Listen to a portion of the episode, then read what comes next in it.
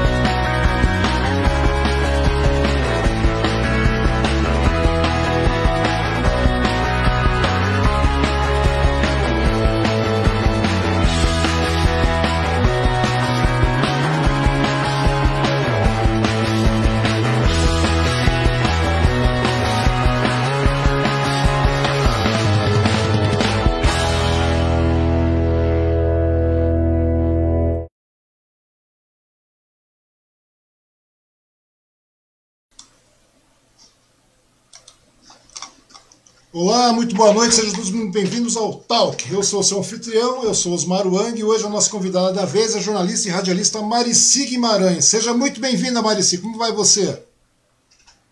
Oi! Boa noite! Marici, grande prazer ter você aqui, de verdade. Meu Tudo muito bem? Tudo bom, Marici? Tá dando um delayzinho aí de praxe, né? Mas tranquilo. Tudo certíssimo. Marici, em primeiro lugar, meu muito obrigado por você ter, ter aceito o convite. Eu já te conheço faz muitos anos, nossa, nem sei quanto tempo a gente se conhece. Né? Nossa Senhora.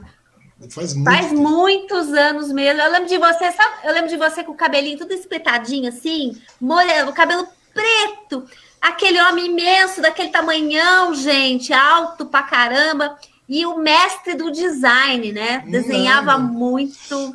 Sabia tudo de artes gráficas. Não, cara, não conhecemos faz tanto. muito tempo. Não conhecemos tanto, não, mas vamos conversar a respeito disso também. Bom, mas antes de tudo, eu quero agradecer a todo mundo que está nos Vamos, né? As pessoas que também irão nos assistir e pedir que vocês compartilhem o vídeo, né? Que curtam, se inscrevam no nosso canal, tanto no YouTube como no Opa. Facebook. Os links estão aí na descrição do vídeo, né? E quero agradecer também aos nossos patrocinadores, o Bazar da Cia, o Restaurante Vale, e dizer que se você gosta do tal, quiser ser um dos nossos patrocinadores, nossos colaboradores, basta apontar a câmera do seu celular para o nosso QR Code que está no canto da sua tela, e assim você faz a sua contribuição, ajudando a gente a manter a bagaça funcionando. É, a gente também tem o nosso apoio, são os chave Pix, e se você quiser ter a sua marca da, né, das nossas transmissões, aqui é um negócio bastante simples. Basta você mandar a sua mensagem pela nossa página que a gente faz uma negociata. A gente está cheio de fazer negociata agora, né, Marici? Ai, é, é fundamental, né? Aliás, tá muito chique com essa história toda, tá muito moderno, viu? Tô adorando. Não, mas está muito legal. O problema é só o nosso delay, mas o nosso Tô delay. adorando. Apesar, do nosso delayzinho que tá dando aí, mas quanto a isso não é, não é o problema maior. Na realidade, eu não, eu não vejo a hora de controlar essa pandemia para a gente poder voltar para o escritório e conversar com as pessoas tete a tete, assim, né? Abrir a mesona e a gente poder conversar. Eu acho que é bem por aí que o caminho, né? É muito bom, muito bom. É, porque conversar ao vivo é diferente. Bom, mas Marici, eu te conheço faz muito tempo, né, Marici? De muito, muito, muito tempo mesmo, na época da primeira versão, da primeira não, da segunda versão do Moji News, né, que apareceu com o Sidney de Moraes, Antônio de Moraes. Segunda. A segunda. É, né? você tá, cê tá, cê tá considerando pós-Mutsu, né? Pós-mute, a segunda versão, na realidade é essa, porque a primeira versão era uma versão que Isso saía mesmo. lá de vez em vez em quando, e depois o Sidney foi lá e acabou adquirindo o jornal e É. começou a montar uma equipe. E você fazia parte dessa equipe, né? Era você, Robson, Vanice, Amilson, quem mais fazia? Lailson, Lailson Santos. Eu acabei de Lailson, então. você, Pois é, quanto tempo que faz? saudade dessa época, né? Pois é, quanto tempo faz isso, A Marcia? gente era feliz pra caramba, fala sério. Pois é, a gente era feliz demais. Quanto Deixa tempo eu faz isso? puxar pela memória aqui. Eu acho que foi lá pelos idos de 1994, 1995. Eu acho. Será que foi isso? Tô errada? Hum, sinceramente, eu não me É. lembro disso. Eu não me lembro. Eu me lembro que a gente era uma. Eu também. Eu me lembro que a gente trabalhava com os micros bastante antigos e todo mundo tinha uma, uma sede de fazer um jornalismo. Né? Na verdade, tinha uma equipe de jornalismo bastante profissional, bastante ah, empenhada, né? E a gente também tinha uma área bastante comercial naquela época, né? O Mogi News se tornou um jornal bastante comercial naquele período e atrelado com bastante notícia, com um conteúdo bastante fomentado, né? Quer dizer, as pe- a cidade ficava aguardando o Mogi News sair no, sábado, o Mogi News saía no sábado. Era legal caramba, né? Mas essa parte comercial veio depois, né, Wang? Porque eu me lembro que na, na, na fase do Robson com a Vanice, a gente tentou im- implantar aquele jornalismo dos sonhos, né? Sabe como é que é o jornalismo dos sonhos? Aquele que você pode escrever o que você quiser, falar mal de quem você quiser e colocar suas ideias. E aí, como o Sidney na época não entendia patavina de jornal, ele deixava a gente fazer o que a gente queria, né? Era muito bom, cara, era muito bom. Então, Mas aí, quando começou a dar treta, porque aí começou, a gente começou, me lembro que na época, a gente começou a falar mal de um desmatamento que onde hoje é o Hospital Luzia de Pinho Melo, aqui é, no Mogilar, uhum. estavam desmatando aquela área para construir o hospital. E quem estava fazendo isso era a administração do Padre Melo, na época. E aí a gente começou a meter o pau, né? E aí começou a vir as tretas, entendeu? Aí o pessoal começou a pressionar o Sidney, que não podia falar isso, não podia ofender aquilo. E aí a gente começou com a nossa famosa censura, né? E aí a nossa, a nossa graça foi acabando a partir daí, entendeu? Mas a gente foi muito feliz até essa época aí, que a gente podia falar de todo mundo e podia meter o pau em todo mundo. E era muito bom fazer esse jornalismo vamos dizer assim, idealizado, sonhador, né? Que uhum. não existe, né? Na, na real não existe, né, Wang? Não, na real. Sempre existe. vai haver interesses, né? É, que na realidade é que não tem como você é, é conjuminar tanto comercial com, com jornalismo de fato, né? A grande verdade é essa, né? E mesmo assim continuou por muito é. tempo, é. né? O jornal continuou muito tempo, né? É, mantendo o padrão de jornalismo, aquela Pô. coisa toda, e etc. E é claro, daí começou a ter o peso comercial, que é uma coisa que funcionou bastante também, né? Que querendo ou não, o Mogi é. foi um divisor, né? A gente vive numa sociedade Exato, a gente vive numa sociedade capitalista e é isso aí, né? A gente, como, como a gente era muito jovem também, né, Wang? A gente era muito idealizador, né? A gente queria mudar o mundo, né? Pois é, daí a gente começa a cair a ficha de que o negócio não funciona bem assim, né? É. Daí a gente começa a ver que o negócio não é. funciona bem assim. Então, ou seja, é, é, mas mesmo assim, Mogi News, naquele período lá, Maricê, ele foi um divisor de águas, né? Na questão. Mogi, por exemplo, nós incomodamos todo mundo foi. naquela época, né? O Cisne. É, a gente queria era isso, né? Nós incomodamos todo Aquele mundo. Aquele espírito crítico, a gente queria falar o que a gente quisesse. É, é, o sonho de todo jornalista, né? É o sonho. Pois é. Porque eu... é, é, muito difícil realmente você, você poder estar numa situação dessa. Porque a gente se esquece, né? O jornalismo lá de trás, ele é o jornalismo, as empresas são empresas familiares, né? Uhum. Os block era empresa familiar, os, os Tive tá empresa familiar, os Mesquita da Folha de São Paulo, empresa familiar. Enfim, o, o aqui em Mogi, os da Zambiádio, empresa familiar, os próprios Sanzoni na rádio, empresa familiar. Então, é, é, quem detinha a mídia naquela fase do jornalismo eram famílias, né? Eram empresas que visavam lucro. Uhum. E, é, e assim, não tem outro formato, né? Se você for pegar hoje mídias sociais, a gente está falando de um outro nicho, pois mas é. uh, basicamente a, a, a, origem é essa, né? A Globo também, Família Marinho, e, enfim. E aí você tem que você tem que fazer o que o patrão manda, certo? Pois é, na realidade. Agora com a abertura. É que naquela época também a gente não tinha nenhum acesso, né? A gente não tinha internet, a internet uma coisa. Era inexistente, na realidade. Né? Era, não, era, era coisa... muito rudimentar ainda na época. Não, na realidade acho que nem existia, não estava disponível pra gente, pobres mortais. A gente não tinha nem celular, lembra que era aqueles tijolões da Motorola que a gente usava? Aquela, aquela Você coisa... sabe que nessa época eu ainda era casada hum. e o, o João, que você conhece muito bem, Sim. ele ele trabalhava com essa área, né? Sim, TI. é verdade. Então, ainda continua até hoje. E, e assim, era para mim era fácil fazer essa ponte, porque ele sempre me trazia as novidades. Inclusive, ele teve empresa, a primeira um, empresa fornecedora de internet aqui em Mogi das Cruzes, quem, quem inaugurou foi ele, né? Foi ele, a gente monta essa empresa. Uhum. Eu era sócia, era ele, e mais um colega meu que trabalhava comigo lá na Block Editores. O Lailson foi com a gente lá em cima do pé da serra fazer foto para a empresa, uma coisa doida. Na época, ninguém nem imaginava pois é. que era internet. Pois a gente é. tinha que explicar para as pessoas. E era, foi uma coisa assim de abrir picada no, no mato mesmo, porque Olha, ninguém sabe. A, a, gente caiu de paraquedas e parecia que a gente era um bando de louco falando disso. Pois Nós é. estamos falando aí desse mesmo período, 1994, 1995, viu, Luane? Pois é, foi mais ou menos nessa época mesmo. Depois desse período nós tínhamos seu irmão também, né? O Wilson acabou entrando nessa história toda, foi o é, primeiro provedor de internet em Mogi. Ele também era também era da nossa equipe, depois ele montou a Inner Sight, você lembra da Inner Sight? É, era, era mito no começo, foi, não era mito, era, tinha mito, depois ele montou a Inner é, Sight. A, a né? mito depois virou Inner Sights e ficou por um tempo também fazendo a, a, a, provendo serviços de internet aqui na cidade. Verdade. Fez história também, viu? Que Sim, foi, claro que fez. É histórico, coisas, né? é nostálgico. Mas,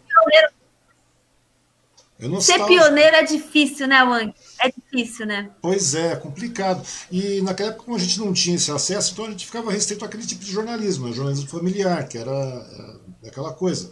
Não tem mais por onde você chutar no barraco. Você não pode chutar o barraco, até porque, como eu falei, é tudo uma questão de, de trabalho, não tem por onde. Né? É, ah, tem o Eladnes, o Ira Jackson, você conhece, né, Maricia? Ele está entrando aqui dando boa noite, o Hamilton Pacheco dando boa noite lá de São Sebastião, e o Eladnes lembrando que também tinha Netsan, é verdade. Tinha a Netsan, a Netsan é verdade. Le, a Netsan é a antiga Netmoji. Net é, a Netmoji, depois a gente vendeu, vendeu para esses sócios aí, que era o seu Cisne, Cisne. e o filho dele, que transformaram o nome em NetSun. Ele é deve, tadinho, não devia ter nascido ainda, mas antes da NetSun foi Netmogi. É verdade. Antes disso também tinha a Mito Turismo. Era, uma, era Mito. É, é, a Mito. A Mito. Era a uma... Mito foi antes da Inner Sight, que era do meu irmão, né? Pois é. Daí eu sei que teve essa migração toda e vocês foram dos pioneiros nessa doideira toda de internet aí. É, Inclusive eu, é. eu, eu, eu, eu, fiquei um tempo com o Wilson dando uma força lá tal. A gente fez umas doideiras junto lá. Eu me lembro. Né? A gente fez umas Ninguém entendia porra nenhuma, ninguém entendia nada. A gente tava lá. Deve ser assim, cara, deve ser assim. A gente a gente estava aprendendo junto, né? Pois é, não, o legal é que a gente estava tava metendo a cara e fazendo o negócio, né? Coisa que ninguém fazia é. naquela época. E era uma coisa bastante legal. Exato. Então, e daí naquela época do jornalismo lá, é, é, do Mogi News principalmente, né? Que você falou, todo mundo era jovem, todo mundo era molecão, todo mundo era garoto, né? E querendo fazer as coisas acontecerem. Mas daí a gente tinha que ficar, de qualquer maneira, a gente tinha que ficar restrito a isso aí, né, Maricê? A gente tinha que ficar meio que, que atrelado. Inclusive, o comercial era comercial e nós tínhamos internet, o que já difere de hoje. Hoje todo mundo pode abrir, né? O celular, a tecnologia, as redes sociais, tudo, tudo mais começou a habilitar bastante esse jornalismo de opinião, digamos assim, né? Que nem, muitas vezes nem jornalismo é, né? Não é jornalismo, mas o pessoal adequa como Não, se fosse é... jornalismo. Quando no... pensa quando que a gente ia viver uma época como essa, né? Da revolução digital, cara. Hoje se você for pensar nesse formato que a gente tinha lá atrás, porque o que, que faltava para a gente na época? Era justamente a interatividade, né, Wang? A gente não tinha a resposta das pessoas. A gente sabia da repercussão por, pelo boca a boca, né? Quem falava, quem gostava, com, se comunicava com a gente, mas era uma coisa assim muitíssimo limitada. Hoje, cara, se você coloca uma coisa na internet que você alcança uma audiência, as pessoas na hora já te dão um retorno, ou amam, ou odeiam, ou curtem, ou descurtem.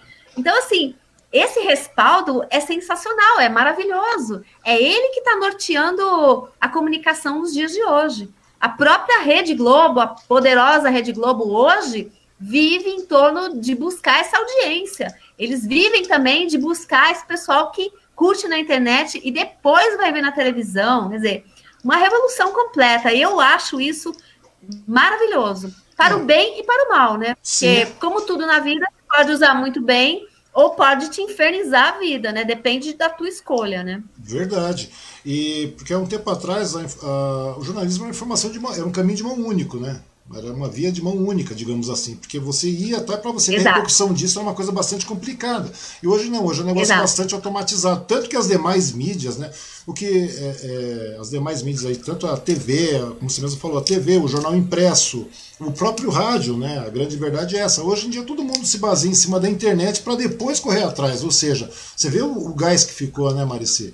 Ou seja, hoje todo mundo, pode, todo mundo pode montar conteúdo, digamos assim. Você pode ver. É Quanto conteúdo surgiu aí? Você pega aí Diário do Santo do Mundo, você pega.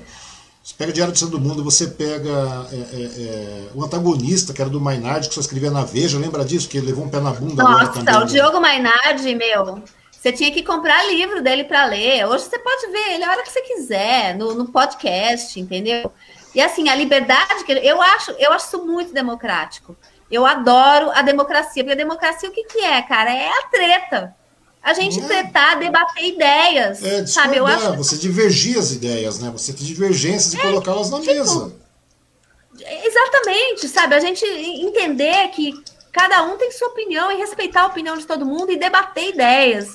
Eu gosto muito disso, eu gosto muito desse formato, né? Uhum. E assim, uh, com, com a internet a gente consegue, sabe, de uma forma muito democrática, é, obter isso que o jornal impresso nunca conseguiu, a TV massificada de, de, de comunicação de massa nunca conseguiu. Uhum. E eu acho que. E, mas assim, a gente está lá com o luxo e o lixo, a gente está com, com aquilo que é perfeito, que é maravilhoso, e com aquela porcaria lá também. Agora é nossa tarefa filtrar isso aí. O que é bom e o que é ruim. Nossa tarefa como consumidor final, né? Verdade. Mas assim, é muito mais. A gente tem um poder de escolha muito maior, né? Uhum.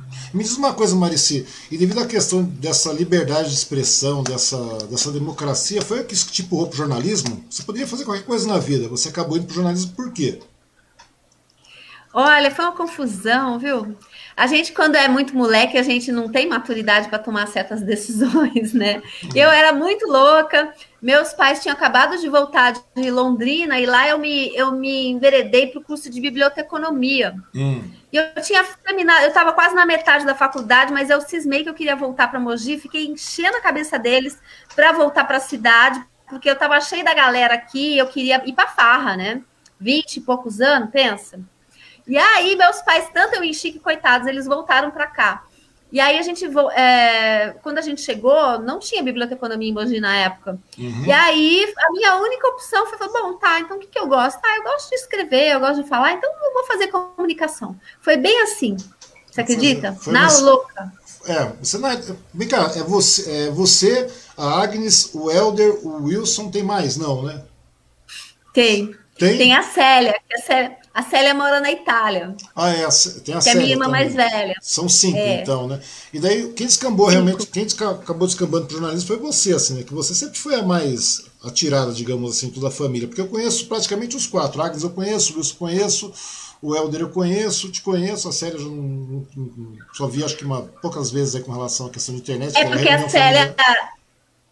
É, a Célia está há muitos anos na, na Itália, já fez 40 anos que ela está lá. E ela é. também é. enveredou para a área de jornalismo. Ela é jornalista da RAI, da televisão estatal italiana lá. Uhum, mas ela é mais comedida, né? então, né? Porque foto dela eu só vi pela internet. Só via muito Ah, ela é muito discreta, assim, nessa questão de. Então, e você já era mais ela atirada. Ela é muito discreta, né? mas assim, ela também ama o jornalismo. Então, eu lembro que ela, você... ela já é de uma área assim mais tecnológica, ela gosta de escrever sobre tecnologia, uhum. sabe?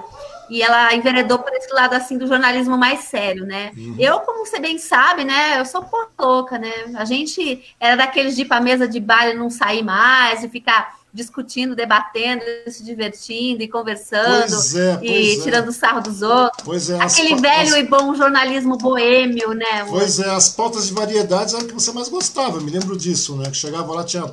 Naquela época tinha aberto o OVNI, se eu não me engano, aqui em Mogi, né? Era uma casona gigante, é, era Cine Europema e é, tal. E daí você falava, nossa, vamos lá cobrir essa é. bagaça, vamos cobrir essa porra, vamos cobrir, vamos cobrir, vamos cobrir. Que na verdade falava, mas você tá afim de ir pra balada, tá afim de festar, mulher. Mas é.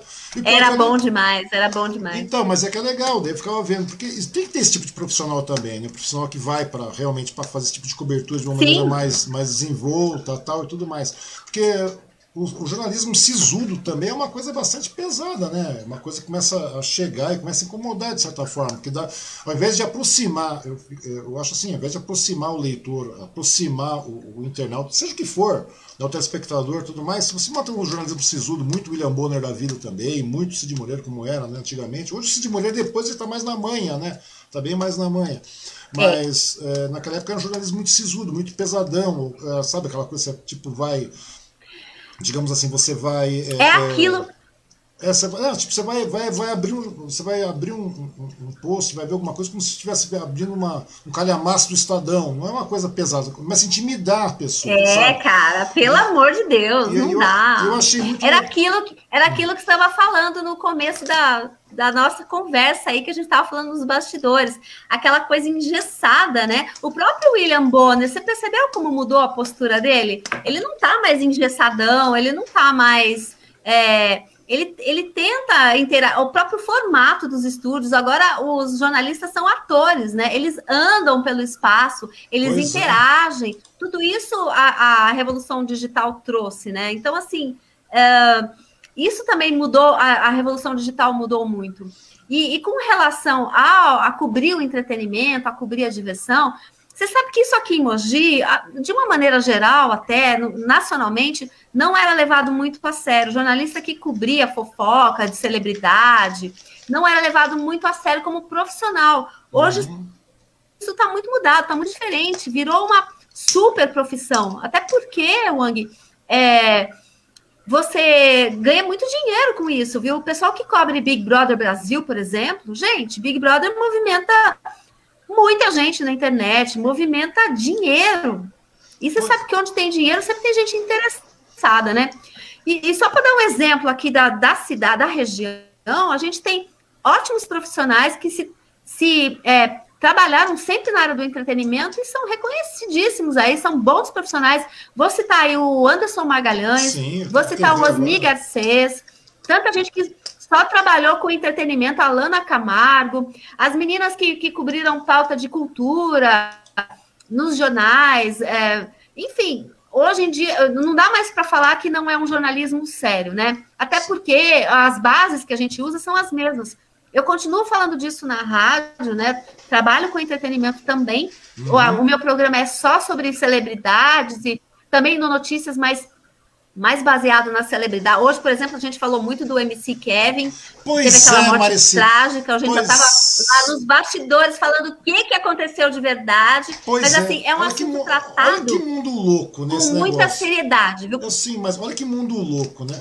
É, chegou o genro da minha, da minha mulher agora em casa um pouco antes, aí, antes da gente começar a conversar, e ele chegou falando, a gente começou a falar, tal, você viu esse tal de Kevin aí, cara, o cara que se matou, é, cara, literalmente o cara se matou, vai. A verdade é essa, o cara foi pular de, do quinto andar de, uma, de, de, de um quarto pro outro, meu. Seja o que for, eu não pulo, não troco nenhuma lâmpada, mano.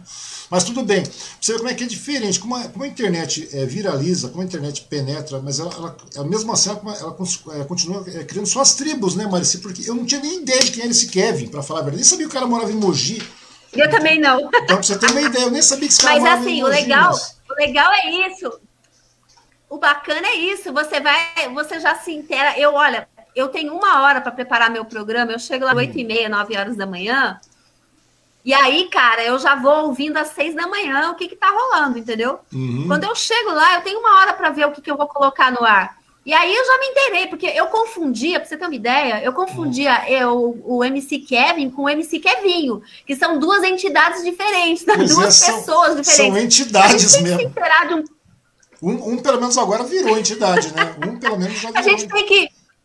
Não dá para levar muito sério essa molecada do funk, mas a gente tenta se inteirar. Como profissional, a gente tem que passar justamente para o nosso ouvinte, para o nosso telespectador, o que quer que seja, todo o profissionalismo, toda a seriedade que a gente leva a nossa profissão, é o que a gente está acabando de falar, né? Então, me interei, me interei dele, me interei da trilha sonora dele, me interei é, das, das tretas que rolaram nos últimos tempos em relação à vida particular e privada dele, tem tudo isso que você falou. Ele já tinha ouvido falar dessa história dele arrumar barraco lá no Aruan, sabia que ele era de Mogi, uhum. só que aí eu, eu me, me, vamos dizer, me sintonizei com que, o que estava acontecendo, me contextualizei, e na hora que o programa entrou no ar, já sabia dar todas as informações, inclusive as informações de bastidores que a gente fica sabendo lá na rádio, né? Que é uma delícia isso, né? Pois Acho é. que é a melhor parte, né? E o legal Você discutir nos bastidores o que, que rola e que não pode ser veiculado, né? Pois é, e o legal de tudo, jornalista, né? É muito legal isso. Na verdade, é, você sim, você é uma jornalista, tal, uma porrada de gente que eu conheço, de amigos, são jornalistas, né? Eu já não sou jornalista, a gente é bicão, é diferente, aquele opinativo, aquele cara meio maleta. Mas o legal disso aí é que em pouco tempo, eu já passei por isso também, em tipo uma hora, uma hora e meia, você se contextualiza, você se intera sobre todo e qualquer assunto. Isso que é o mais louco de tudo, né? A gana de, de você conhecer, de você saber. Pô, quem é o MC Kevin? Eu nem sabia quem era esse cara. Entendeu? Mas, tipo, você, eu também não se conhecia, não ouvia o MC Kevin, porque são universos diferentes, são mundos diferentes. A grande verdade é essa, né? Então você não tem nem obrigação de saber quem é o MC Kevin. Mas tudo bem, você, ah, tem o MC Kevin, beleza, tá normal. Até o, até o cara morrer, até o Mr. Catra morrer, eu não sabia que ele morava em Mogi, fui saber por um acaso. Daí pois é. Eu, pois é, mas porque não é Mas você mundo. sabe, sabe o que, que é interessante, Wang? Você também tem essa capacidade de pegar esse tipo de informação com a nossa experiência, né? Porque a gente adquire uma experiência de vida e de trabalho, fica uma coisa muito agradável. Por isso que eu falo para você que eu adoro fazer o que eu faço. Porque o que, que, você, que, que você faz? Você pega aquela informação e você vai direto naquilo que te interessa, o que você acha que vai interessar para o seu público, né? Uma das coisas que eu falei hoje no meu programa a respeito dele foi a respeito da música que ele, a última que ele compôs, que faz um mês que ele compôs essa música, e a música chama-se justamente Minha Última Música.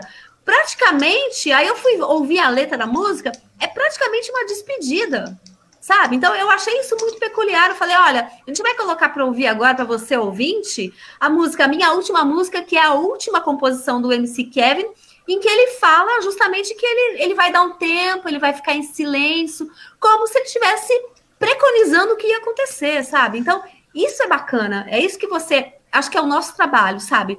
Trazer essa informação para o cara que não sabe quem é, contextualizar, contar a história e mostrar o lado peculiar, a fake de ver, uh, da notícia. Uhum. Vem cá, você acredita nessa história aí, Marici, de preconizar alguma coisa, de acontecer? Opa! Opa, eu sou super assim, esotérica nesse sentido aí. Hum. Não brinca com destino, não. E olha, cuidado com o que você pede pro universo, viu? Muito cuidado, porque, ó, meu. Pois é, não, eu acredito nessa história. Ele que... ouve, ele ouve. Eu acredito nessa história do universo. Eu sou um cara muito cético, você sabe disso. Deve me acompanhar de vez em quando aí nas redes, falando um monte de besteira, de vez em quando levando umas pedradas. Mas eu acredito muito nessa Tem muita bobagem, mas tem acredito... muita bobagem. Mas eu acredito muito nessa história de energia, sabia? De verdade. Eu acho Também. que eu acho que se você faz alguma coisa, se você deseja alguma coisa, quantas vezes não aconteceram tantas coisas na minha vida aí, de verdade, sério mesmo, de você mentalizar, querer tal, e muitas vezes você, você não tem noção de que você está querendo com tanta impedância assim, entendeu? Parece que sai alguma coisa e vai e o bagulho acaba, sei lá, acaba atraindo, né? É muito louco isso. Por isso que eu, a gente tem que tomar cuidado realmente com o que você deseja, né? E eu acho que você não pode desprezar nenhum tipo de de. Porque assim, tem muitas coisas, embora por mais cético que você seja, tem muitas coisas que são inexplicáveis na nossa.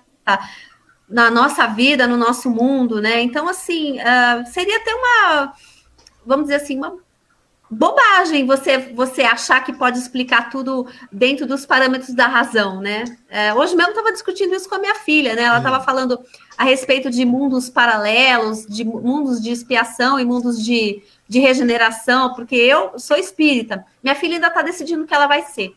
Mas a uhum. gente estava discutindo justamente isso, né? Que uh, a partir de um ponto X, você chega num momento, mesmo a pessoa mais racional, mais cética, que não tem como você explicar de onde surgiu a primeira vida, a primeira forma de vida, se foi pelo Big Bang, se foi por outro planeta, seja de que forma for, você chega num ponto em que realmente a ciência, a ciência não consegue dizer o que, que houve, né? Como a partir daí se criou tudo, né? E aí você tem que entrar com essa parte metafísica, né? Que é a, a tua fé, a tua intuição, uh, o, o, teu poder de acreditar, seja em Deus, seja num, sei lá, numa estátua grega, seja no que for, né? Para você poder continuar, né? E eu acredito também, Wang, que uh, nesses tempos que a gente está vivendo, eles estão ensinando muitas coisas para a gente, sobretudo na parte espiritual, como a gente é, lida mal com a morte e como a gente é mal preparado espiritualmente, né? Ah, sim, isso é verdade. Eu acho que tem muita coisa aí, mas que a gente não tem explicação ainda, porque a gente não tem tecnologia suficiente para isso. Grande, eu penso dessa maneira, né? E às vezes eu até falo assim, pô, mas você é tão cético, às vezes eu fico meio seco, né? Porque muitas vezes as pessoas é, as pessoas que detêm uma fé, alguma coisa do gênero, eu de vez em quando escrevo lá que é Zeus, né? Fala, é Zeus é isso, Zeus é aquilo, tal, graças a Zeus. Daí a galera fala, pô, você tá sendo. Eu falei, não, velho, porque foi o tempo do cara, foi o tempo de Zeus. Pô, quer dizer, se eu quiser acreditar, eu continuo, não tem problema nenhum. Mas o que acontece? É como não, gente... era, é era bacana a mitologia grega, né? Porque Zeus ele resolvia tudo e estava em todos. Ele era muito onipotente e muito onipresente, Quer né? Dizer, mundo... É mais ou menos isso que a gente transferiu, né? É. E, e, é, você sabe que eu acho muito engraçado, às vezes as pessoas muito céticas com você falam assim que Deus é o nosso amigo imaginário, é o amigo imaginário do adulto. Isso serve para muita gente, né? Não, porque eu penso da seguinte maneira: muitas vezes eu falo assim, pô, tô com um determinado problema, ao invés de ficar recorrendo a alguma coisa, você não recorre. Eu falo, porra, cara, você se fudeu agora, você tem que se virar para dar um jeito, entendeu? Então, quer dizer, você não tem, você não tem como repassar alguma coisa, você não tem como repassar alguma culpa, alguma outra. Não tem nada. Então Sim. você tem que passar direto, você tem que se você virar. Vai, você vai buscar em você a solução, né? Pois é, então. Você, quer dizer, você tenta buscar em você. É, que é uma coisa que não reconforta muito, para falar a verdade, viu? Fala, puta, fiz merda. Então fiz merda, então não dá pra você reconfortar. Então, por um lado, por um lado, é muito interessante que seja assim, porque você, de uma, de uma certa forma, você está fazendo aquilo que esperam de você. Eu já encaro da seguinte forma: esse problema veio para mim, é para eu resolver, é para minha evolução. Eu tenho que encontrar a solução para isso. Se eu não tivesse condições, meios de resolver isso, esse problema não se apresentava para mim, entendeu? Entendi. Então eu já tento. Eu, eu sou uma pessoa de fé. Eu realmente acredito em Deus. E, e eu sempre faço meus mantras aí para me manter sintonizada, conectada com a espiritualidade. Tá certo, eu acho que tudo é Tem alguém falando aqui no meu fone que acho que tá acabando a bateria, viu? Tá acabando a bateria? Então espeta a bateria. É, eu acho que vou trocar por um fone ah. normal, porque daqui a pouco Daqui a pouco ele vai me deixar na mão. Então tá bom. Nesse meio Peraí, tempo. só um minuto. Vamos agradecer as pessoas que estão participando Vamos aqui. ver. Vamos agradecer as pessoas que estão participando. Tá me Damares- ouvindo? Sim, estou te ouvindo. Está me ouvindo? Está me ouvindo, Maricia? Tá me ouvindo? Acabou Tô. o áudio. Estou te ouvindo. Tá me ouvindo? Oi, oi, tá me ouvindo? Sim, eu te ouço. Não, peraí. Eu acho que vou ter que desligar o outro. Então, Marici vai desligar o outro. Enquanto isso, vou agradecer a todo mundo que está participando aqui. O Hamilton Pacheco, o Ira Jackson, nosso amigo aqui lá de Mogi das Cruzes. A Damares Oliveira também está participando. Ela está falando que discorda totalmente. A internet deu voz a muitos idiotas, influenciadores de outros idiotas. É a grande verdade. Inclusive, o nosso presidente hoje E aí? chamou. E agora? Opa! Tá me ouvindo? Tá me ouvindo agora, Marici? Nossa, agora eu não tô te ouvindo. Não? Não, nada, nada, nada. Me ouve? Me ouve? Não tô conseguindo te ouvir. É fone. Vê o conector, Marici. Conector, conector. Me ouve? O que que acontece? Peraí que eu vou tentar resolver aqui. Eu- Então, é, nesse isso aqui meio- tá sem bateria, ó, tá vendo? Não, mas tranquilo. Nesse meio tempo, como eu estava falando, vou continuar agradecendo as pessoas que estão participando. Eita, né? deu zica aqui. Você tá me ouvindo, não tá? Sim. Sim. Eu não. Nadinha. Pois é, conector. Oh, meu Deus. Esse é o conector, Marici. É meu fone que não tá legal. Então o fone está quebrado. Bom, a gente pode fazer por Libras também, né? Deixa eu ver aqui. Ah, pronto, pronto. Resolveu? Agora veio. Oh, que maravilha. Resolveu. Desculpa, Oh, desculpa, acontece. desculpa pela. Ao vivo acontece, é isso mesmo, mas não tem, não tem que se desculpar, porque na realidade é que eu falei. Errou aquela. Errou, mas tudo bem. Não, mas tava verdade, tão bom. Tava tão bom com aquele fone lá, mas infelizmente ele é Pois limitado, é, né? pois Bateria é. acabou, já era. Pois é, por isso que eu não confio, por isso que eu uso os confio. E mesmo assim, de vez em quando dá uma merda. O que eu tava te falando é o seguinte. É, dá uma zica. Mas acontece, é normal. Principalmente nesse período de pandemia agora, a gente tem que se reinventar. Porque minha ideia era chamar você, chamar todo mundo que eu conheço e tal, e trazer para conversar no mesão, tipo mesão de bar mesmo. Senta de um lado, senta do outro, a gente liga três, Muito quatro câmeras, conversa, abre uma cerveja e vai falando. A ideia é mais ou menos Ai, essa. Com todo mundo. delícia. A ideia era mais ou menos fazer isso com todo mundo, chamar todo E- mundo. E, e Quem, daí- quem que você pensava em chamar pra mesa? todo mundo. Todo mundo. Todo mundo tem história boa, Marissa. Todo mundo? Todo mundo tem história boa. Chamar, por verdade. exemplo, é, todo mundo tem história boa verdade. para contar. Pensa bem, calcula o seguinte comigo: quantas vezes você, sei lá quantos amigos tem no, no Facebook, mas você deve ter vários amigos no Facebook. Ah. No Facebook, Instagram, etc. Pessoas que você só conhece pela fotinho, mas são pessoas que estão lá atrás, entendeu? E é muito É. legal isso. É. né? E é muito legal isso aí. Ou seja, cada um tem uma vida peculiar, não tem por onde a gente é, é, é, colocar uma vida no padrão geral para todo mundo. Não existe. Então tem histórias fantásticas. Pô, né, como eu estava te falando, você é a 56 pessoa que eu converso. Tem pessoas aqui que você não, você acaba conhecendo histórias que você nunca ia imaginar que ia passar pela cabeça dessa pessoa. Sabe? Você está aí olhando a pessoa, tal, etc, etc, etc. Por exemplo, eu já, a gente sabe de tanta coisa que a gente já rolou em, em trabalho, em isso, naquilo, etc, e tudo mais, no dia a dia comum, de particularidades, um monte de coisa, que a gente tem um cer- uma certa convivência, né? Um- até um determinado período a gente teve.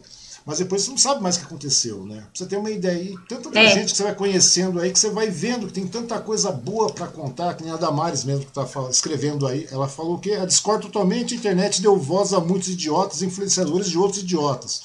Opinião tem que se divertir. Tem que diver- eh, divertir de hipocrisia ou preconceitos, como muitos acreditam que isso é opinião. É verdade. Entendeu? Daí você vai conhecendo o Damares, você vai conhecendo o Adriano Simões, você vai conhecendo o Rogério Acioli, o Vanderlei Cardoso, o Ira Jackson. São histórias fantásticas. Eu nem sabia que existia o Ira Jackson É. no Mogi. Você conhecia ele?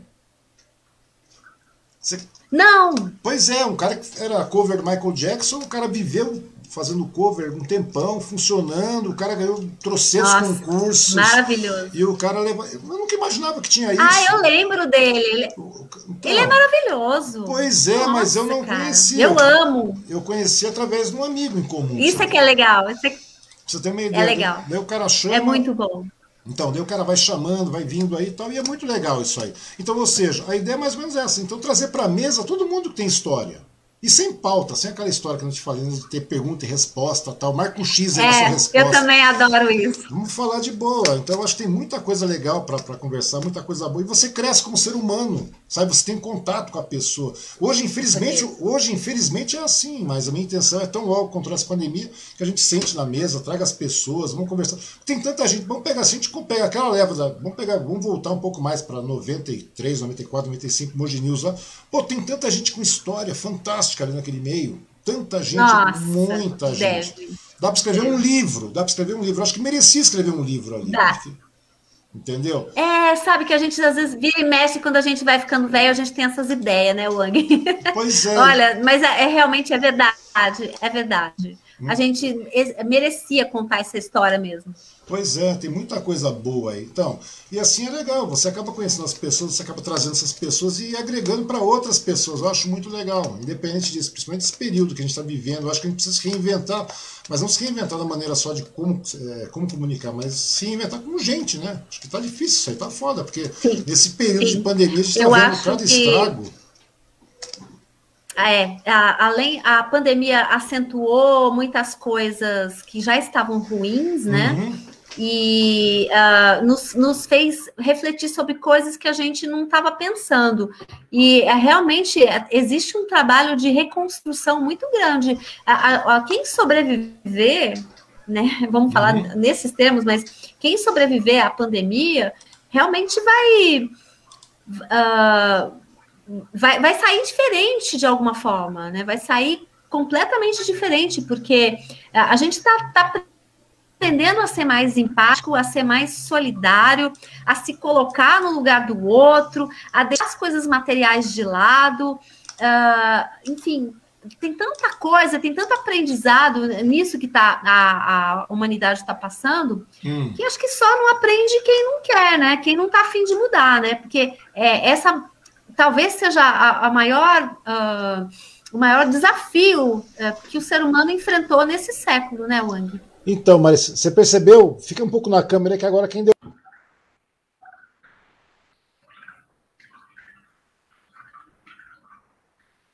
O, o foda de trabalhar com câmera é isso. Acabou de dar um pau na minha câmera, mas fica aí que eu tô te vendo, se tá, tá rolando, tá tudo normal. Eu, eu, tô vendo, eu tô vendo você também, tá tudo certo. Você Vamos tá me vendo?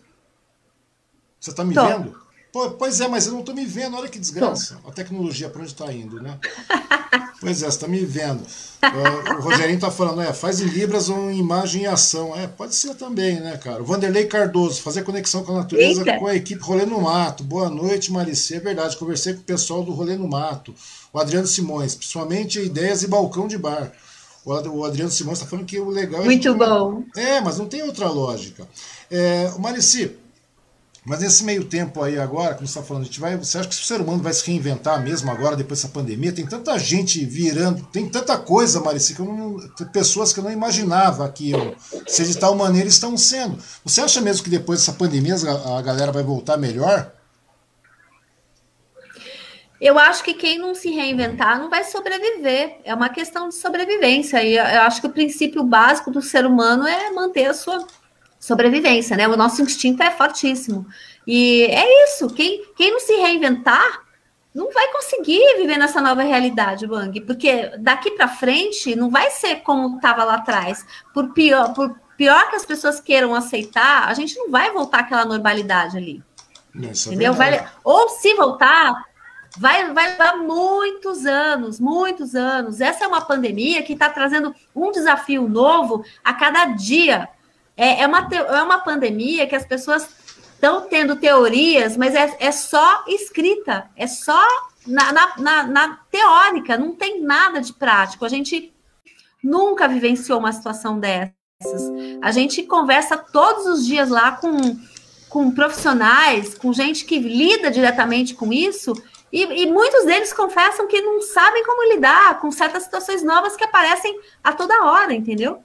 Então, é, é assim, a gente vai ter que aprender muito com isso. Né? Por isso que eu acho que as pessoas que não se reinventarem de uma certa forma, ou como ser humano mesmo, ou com, em suas profissões, olha quanta coisa que a gente está tendo que é, esquecer que existiu daquele jeito e fazer de novo, né? Só a, no, vamos, vamos, vamos se até ao fato das, das profissões. Hoje foi uma menina lá na, na rádio, no programa da Marilei, falar sobre fotografia. Antigamente, Sim, casamento era um evento para. Você viu a Maine, né? Era um evento para zilhões de pessoas, todo mundo queria fazer um casamento para a sua comunidade, para os seus amigos, para os seus familiares, para os seus parentes, ok? Hoje está casando o noivo e a noiva só. É, é aquele wedding, mini né? conceito, é, entendeu? Mini wedding, né? Que estão chamando agora. Mini, mini, mini wedding, que, é. é, pois é, entendeu? E, cara, isso está surgindo e as pessoas não estão se adaptando. Então, é, é, isso que eu digo. É, é, é nosso poder de adaptação que vai determinar a nossa sobrevivência uhum. pós-pandemia. É, é mas, minha opinião. Mas não é nisso, né? não, não é só nesse, né? não é só nesse aspecto, Marcia, mas eu fico imaginando como as pessoas estão mudando. Né? Você verifica o caráter das pessoas. Né? A mesquinhez também está falando de maneira bastante gritante, né? Pô, tem gente que eu nunca imaginei que ia falar tamanha Exato. besteira e tá falando, sabe? Tipo, vem eu e os outros que Concordo se fodam, no português bem claro. Então, coisas que você não imaginava. Exato, a gente começou a. Exato, a gente começou a perceber essas pessoas. A, essas pessoas não, a crueldade inerente ao ser humano. Pois é. As pessoas estão é, muito. É isso estranhas. que eu penso. Então, coisa que a gente não, a gente não tinha atenção para isso, a gente não conseguia visualizar isso aí. Eu vi que a mesquinhez cresceu muito, muito, muito, muito, muito. Sei lá, né? Eu fico pensando, será que. Mas é o que eu falo. Pois não. É o que eu falo para você, Wang. Não é que cresceu, ela sempre existiu. Pois a gente é. é que nunca se deu conta. Nunca observou, entendeu? Né? Por exemplo, eu. Você sabe que eu trabalho com a causa animal, eu ajudo uhum. as meninas que são protetoras animais, e eu acompanho sempre o que elas fazem, né, pela internet. E uh, há uns anos atrás eu me choquei que começaram a aparecer as câmeras para mostrar o que as pessoas são capazes de fazer, as crueldades que as pessoas são capazes de fazer uhum. com os animais.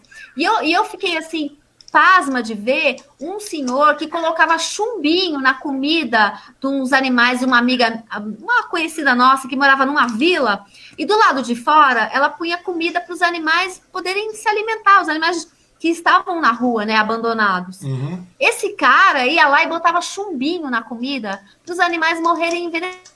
A câmera filmou.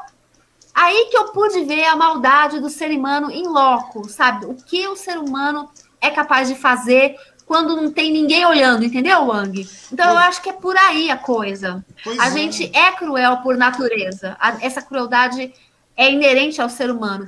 Esse é o X da pandemia. A pandemia revelou isso, abriu isso e falou: olha, a gente é essa, essa espécie que realmente não está merecendo viver aqui nesse planeta. E aí, vocês vão melhorar, vocês vão mudar, vocês vão continuar esse lixo? Eu acho que é isso que a pandemia está propondo para todos nós, da raça humana. Pois é, Marici, mas eu acho que o ser humano não aprendeu, não. Fico pensando, né? Você vê, tá morrendo gente pra cacete, estamos na iminência uma terceira onda. Eu me lembro, eu tava, eu tava ouvindo você esses dias atrás, tão logo no início da pandemia, aquela coisa, que realmente é uma coisa muito nova. Então, ou seja, até mesmo no começo ainda ficou meio na dúvida, pô, será que vai estender tanto? Será que vai ser? Será que não vai ser? Como é que tá essa pegada de vacina? Que realmente ninguém conhecia porra nenhuma do que estava rolando. Porém, agora a gente começa a ver já tem fatos comprovados, fatos certos e científicos aí. E mesmo assim a galera tá. Né, a gente está numa terceira onda, tanto que os Estados Unidos já estava sendo garotado de 12, 13, 14, 15 anos, porque está tá se ligando que está pintando a porra da pandemia de novo, uma terceira onda, dessas cepas aí indianas e tudo mais e tal.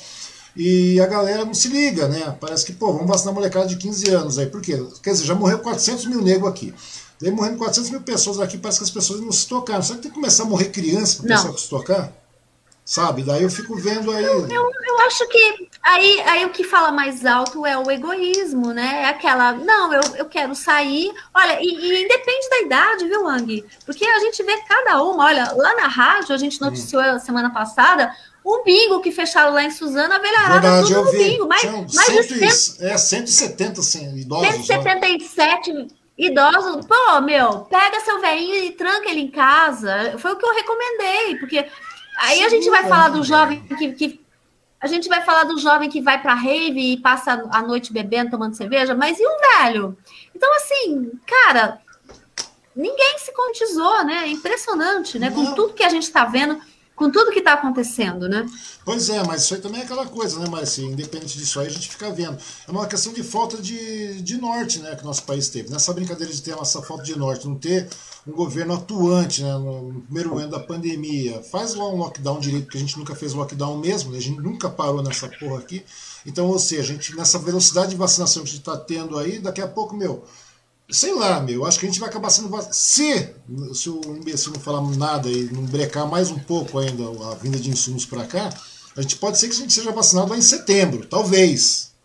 Agosto, setembro, por aí. Não, só, só para você ter uma ideia. Daí beleza, daí nós vamos. Pô, estamos respirando legal. Só que daí você tem que lembrar o seguinte: ano que vem, essa galera que se vacinou agora em março vai ter que se vacinar de novo. Já não vai ter vacina, estamos numa velocidade muito pequena, ou seja, a gente está dando margem para uma e tem nego apoiando isso, né? batendo palma para isso. E depois você ainda fica vendo o seguinte: daqui a pouco, como é que nós vamos ficar nisso? Nós vamos ficar nesse eterno 7x1, nesse eterno, nessa eterna, sabe? Esse eterno enrosco, e com uma terceira onda vindo, com 18, 20% da população vacinada só, com primeira dose. Meu, daqui a pouco a gente vai ter uma, uma, outra, uma outra onda aí, como é que a gente vai segurar isso? Né? Eu fico pensando que o ser humano não aprende com isso, não está vendo isso. Isso é tudo bem, mas a gente sabe que não tem um governo forte para isso, mas, pô, o bom senso tem, deveria imperar, eu vejo que não impera. Né? Então é uma coisa eu acho. Eu acho que é muito complicado, sim, porque o que, que a gente percebe, né? A falta de educação do brasileiro com relação a todas essas questões que envolvem bom senso. Muitas vezes bom senso não é o nosso forte, né, Wang? É, a começar do governo, né? O governo é é, negociou mal, negociou no momento errado, é, não deu o braço a torcer, é, quis politizar um tema que envolve vidas humanas. Não estou falando que não tô falando que eu, eu, eu sou não estou falando da minha, da minha posição política, não. Estou uhum. falando como cidadã, como. Estou falando sobre fatos, como, né? Sobre fatos, é, sobre obviedades. Que porque tá quando, aí. Exato, porque quando você começa a falar assim, o povo fala, ah, mas então ela é contra o Bolsonaro, ela é petista. Não é nada disso, não sou nem petista nem bolsonarista, eu sou contra, eu, eu sou contra a polarização. Eu acho que. E a, politiza, e a politização desse assunto que já passou do limite, já. Tanto para o João Dória, quanto para o Bolsonaro, quanto para o Lula, eu quero que todo mundo se foda. Eu só quero que a nossa saúde seja respeitada e que seja tratada com seriedade, que é o que a gente não está vendo, né? Então acontece tudo isso, né? Essa, esse atraso, a gente, é, a gente certamente vai vacinar todo mundo. A gente está recebendo agora as, as, as, cargas que estão vindo da Pfizer, a, a, a faltou insumo para a continuação da, da, aplicação da Coronavac aqui, mas a gente tem a Oxford, a gente tem uh, saídas, mas assim, tá lento o negócio. E o que, que vai acontecer nesse meio? Vai morrer muita gente ainda, né, Wang? vai morrer. Infelizmente, a gente está com 430 mil óbitos aqui no, no país, o que é, é muita gente, é uma quantidade absurda de pessoas que a gente perdeu, e a gente vai continuar perdendo, infelizmente, por ingerência do governo, por politizarem uma questão que é de saúde, e, e por tudo isso que a gente está vendo acontecer, pelo, pela falta de educação e de conscientização das pessoas, né? É verdade, infelizmente é isso que está acontecendo. Então, bom, tomara que não precisa chegar uma terceira cepa, uma terceira onda para a gente ficar esperto, né? Tomara que isso não. Sei lá, senão o negócio fica muito triste, né? É uma coisa. A gente tá vendo tá indo muita gente, muita personalidade, muitas pessoas, muitos anônimos, tá, tá complicado. Eu nunca imaginei passar por isso. Se a gente tivesse lá em 1994, quando a gente começou junto lá, todo mundo começou, é, a gente falasse isso, né? a gente né? ia botar fé. Nossa. É inacreditável. Tá falando... Ô, ô, ô, Ang, você que é um cara cético, você não deve ter visto Nostradamus e nem deve ter lido a Bíblia, mas assim. Não, eu li, li muito. Um trechinho, não, não, não. Você também, eu tem li, um trechinho eu li, lá eu li, do. Eu li, Marice, eu li, eu li. Até para você poder contestar, você tem que ler. Entendeu? Você tem que saber. Com certeza. Se você quiser certeza. contestar alguma coisa, tem, tem que ler. Tem um trechinho lá do Apocalipse. Tem um trechinho lá do Apocalipse que fala Mil passará, dois mil não passará. Lembra desse trecho, não? Não tem mesmo, isso aí aonde? Tem, Apocalipse. Eu, é, depois a gente olha, Marcia, de verdade. Não me lembro, não, mas depois a gente olha. Porque, porque, é, mas é assim, quando a gente estava nessa era aí, a gente Só... ouvia essas previsões né, de fim de mundo da era 2000 e a gente falava, ah, bobagem, já falaram em fim de mundo tantas vezes, isso não vai rolar, né? Aquela coisa toda. E no fim, olha aí a gente se deparando com uma pandemia em pleno século, século XXI, né? Você tem uma ideia, eu não tô nem preocupado com pandemia, Marisa. Eu fico vendo esses meteoritos caindo, falo, uma hora essa porra vai cair. Vai vir um meteorito, eu tô falando sério. Você não viu? Vai cair direto Estado de São Paulo, pelo não, amor de Deus. Você já viu? Você viu? Você deu uma olhada? Você viu em 2013, e... quando caiu o meteorito na Rússia, aquele estrago que fez, que era uma bostinha de nada, o tamanho de um computador de mesa? Porra, fez um estrago do cacete. E você viu Nossa caindo esses senhora. dias lá, lá, lá, na Bahia, no norte, sei lá onde estava caindo? Começou a cair uma porrada de meteoritozinho queimando. Falei, que beleza que são umas merdinhas, né? Imagina se fosse uma porra de uma pedra também de uma casa. Então, é. fudido. Pois é, entra na, na, atmosfera terrestre e ferrou, né? né? Mas, Wang. Não, daí a galera. Daí vem a pergunta: e a economia, Marici? Puta que pariu, como é que vamos fazer a porra da economia, meu? Vai cair uma porra de um meteoro, vai acabar com o estado inteiro de São Paulo, por exemplo. E aí? Imagina que merda. Wang, tem... mas olha, eu acho que essa é a, é a, última das preocupações que a gente deve ter nesse momento, viu? Porque, olha, quando a gente estava ali na, lá pela década de 80, a gente estava em meio à Guerra Fria, lembra? Uhum. Os Estados Unidos contra a União Soviética. Lembro, claro. A gente tinha medo. Você lembra que a gente tinha medo que nos Estados Unidos apertassem um botão e explodisse a, a, outra metade do mundo? E que a Rússia fizesse a mesma coisa? Você Sim, lembra? Lembro, claro. A gente estava a gente vivia com esse medo de ser implodido por um dos dois, né? Então, assim, eu acho que no momento, a, a, a coisa mais palpável que a gente tem e que é, lá na frente a gente pode vislumbrar realmente um final trágico para a humanidade é essa pandemia aí, que se a gente não se cuidar, vai engolir todo mundo, viu? É. Até porque você estava falando dessas questões é, da terceira onda, das cepas. Se você for pensar em termos de Japão, eu estou falando muito de Japão lá no, na rádio, porque a gente está uhum. começando a fazer uma cobertura das Olimpíadas. Então, todo dia eu falo um pouquinho como é que está o preparativo para as Olimpíadas do Japão. Lá está todo mundo morrendo de medo, os japoneses não querem a, a realização dos Jogos, e assim, eles estão ali com 11% da população vacinada só. Eles tiveram problemas com vacinação no, no passado e eles estão vacinando mal e vacinando pouco. E assim, e lá eles já estão vivendo uma quarta onda, Wang, para você ter uma ideia. Outra coisa com relação às cepas, eu vi divulgado aí que existem mais de. É um coronavírus. Tem mais de 100 cepas é, diferentes. É, entendeu? Então, assim.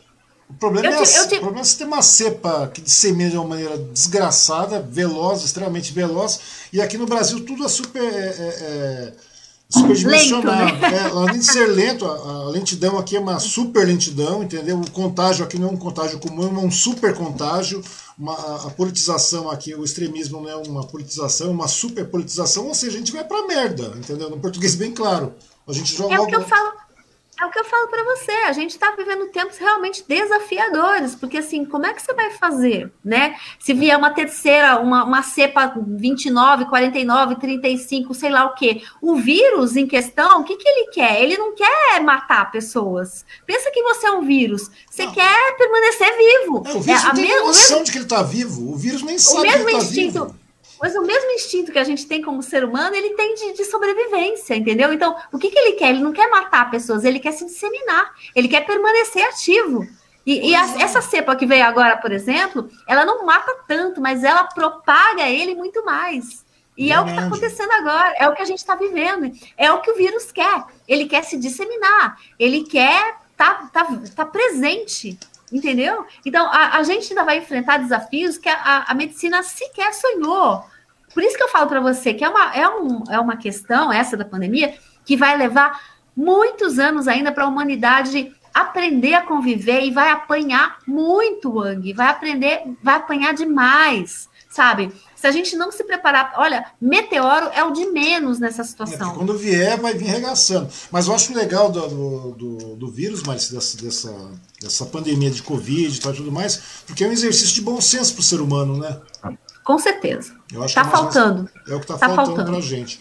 Falta para no geral, né, Marcia? Então não tem muito por onde. Bom né? senso, bom senso, falta solidariedade, de... solidariedade. Solidariedade e educação, no nosso caso, no caso do Brasil, uhum. educação. Uhum. É, educação, educação. É, é, educação aqui é uma coisa extremamente pobre, né? É outro fator também, como eu te falei, aqui é superdimensionada a questão da pobreza na educação. Estava conversando esses dias atrás, acho que quarta-feira vou conversar com o Zafalão, né? O João Zafalão, que é, é, é diretor da POSP e tal.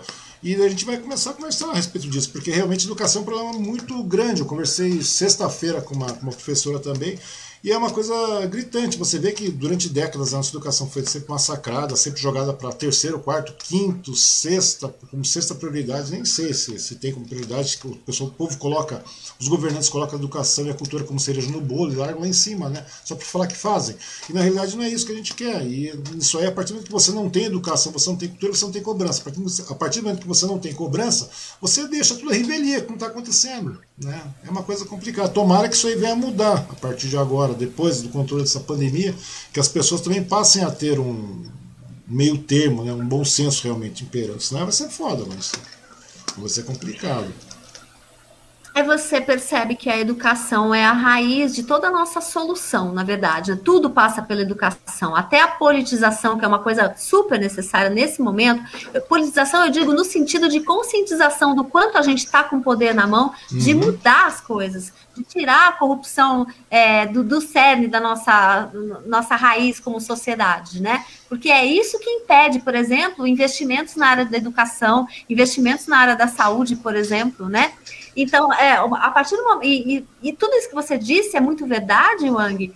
E, mas assim, não é uma coisa aleatória, solta. Isso foi proposital. A gente não foi educado propositalmente. Sim. Né? Para que, que pudesse ser manipulado, né? Então, é, essa questão, é, se, se, agora, gente, que temos a possibilidade pela internet de é, nos uh, solidarizarmos, de nos unirmos e de buscarmos meios de nos informarmos melhor e de cobrar melhor das autoridades as posturas necessárias, se todo mundo tiver condições de fazer isso, eu tenho certeza que a gente vai conseguir mudar as coisas. Mas também é uma coisa que vai levar muito tempo, né? É, é. A gente. O ser humano evolui, né, Maricinha? Então a evolução demora muito. Então faz parte da evolução. Esse tipo, sabe, você tem essa cultura de cobrança, você tem essa cultura de, da educação é uma questão evolutiva também, né? E demora muito para a gente chegar nisso. A grande verdade é que o ser humano demora muito para evoluir. Então... É, a gente, por exemplo, pessoas da nossa faixa etária, nossos contemporâneos, já, eu, por exemplo, já, já me conformei de que não vai ser para minha geração, muito menos para da minha filha, talvez para da minha neta, e olha lá. Neta, e olha gente, lá se a gente tiver muita sorte, né? Porque é uma coisa que vem lá de trás, vem do Brasil colônia, vem do tempo da escravatura, e a gente discutiu muito sobre racismo a semana passada lá na uhum. rádio, e, e, isso fica tudo muito latente, né? O quanto a gente foi. Uh, uh, vamos dizer assim, é, confinado a esse tipo de situação, né? O, é, o quanto é, nós fomos submetidos a esse tipo de uhum. situação uhum. propositadamente, né? E o quanto isso nos tornou uma sociedade que a gente vê hoje, né? Desigual, mais que tudo desigual e injusta, né? Uhum. Ou seja, tudo isso é aquela história do, do estrutural, né? o estruturalismo da coisa. Né? Tudo é tudo estrutural, a falta de educação é o machismo estrutural, a homofobia estrutural. Tudo, é aquela, sabe aquela coisa toda, aquela coisa, aquele, aquele o racismo é, é estrutural. O racismo estrutural, aquela coisa toda que se tornou estrutural. Ou seja, para você desconstruir isso aí dá muito trabalho, né? Demoramos é. décadas, décadas, décadas. Você contar que tem toda aquela, aquela retórica né, da, da, história também que traz todo esse, esse, esse contexto aí. É difícil de fazer isso, né? É uma coisa que, como você falou, vai demorar muito. Mas marcar a sua bisneta, taraneta, por aí que o negócio começa. a gente vai e ter... olha lá. É, mas é legal. E o legal de tudo isso aí, Marici, é que vejo você, vejo essa galera da, da nossa faixa etária que participa desse, dessa, dessas ações, assim, ações que eu digo são ações mais pensantes, né? Não digo que a gente seja nada espetacular, mas eu acho que é o tipo da coisa que a gente começa a, a, a, a ser um ponto de transição, né? Porque sua filha já não pensa dessa maneira, não é verdade? Com todos esses, com todas essas maledicências Eu acho que a, a nossa a nossa grande contribuição para que essa sociedade realmente se transforme é essa, viu, Wang? E outra coisa, você me perguntou o que, que a pandemia pode modificar nas pessoas, pode trazer de bom. É justamente isso. Talvez uma aceleração desse processo aí, que a gente julga que vai ser lento, mas a pandemia vai obrigar muitas pessoas a se reconstruírem em todos os sentidos. Eu vejo que isso é um tema recorrente que você coloca na rádio, né? Sempre você está falando disso. Você é, o pessoal todo lá, inclusive com essa Marilei já falando, vem você em seguida tal, e é um tema bastante recorrente isso aí. Me conta uma coisa, agora vamos falar de rádio, vai, porque a evolução vai demorar e a gente não vai chegar nisso. O que, que é? Vem cá, você chegou na rádio, Marilei? Porque sempre foi uma mulher de, de, escrever, sempre foi uma jornalista de. Verdade. Como é que você chegou na Verdade. rádio? Verdade, olha, eu Eu fui muito de jornal, revista, né? Trabalhei na editora Abril, na editora Block, trabalhei na revista Contigo, revista de. Verdade, é verdade. Será parte do Pitinini, né? Será parte do Pitinini. É, eu, ele foi meu diretor numa revista de fofoca aí que eu trabalhei, a revista Tititi, você é, lembra? Lembro, claro, Tititi. É, cara, olha, muita história para contar, viu? E, mas assim, olha, foi assim de repente, porque depois dessa fase eu fui para a fase de assessoria, né? Uhum. Passei a assessorar empresas, assessorei o Moji Shopping por nove anos, né? Verdade.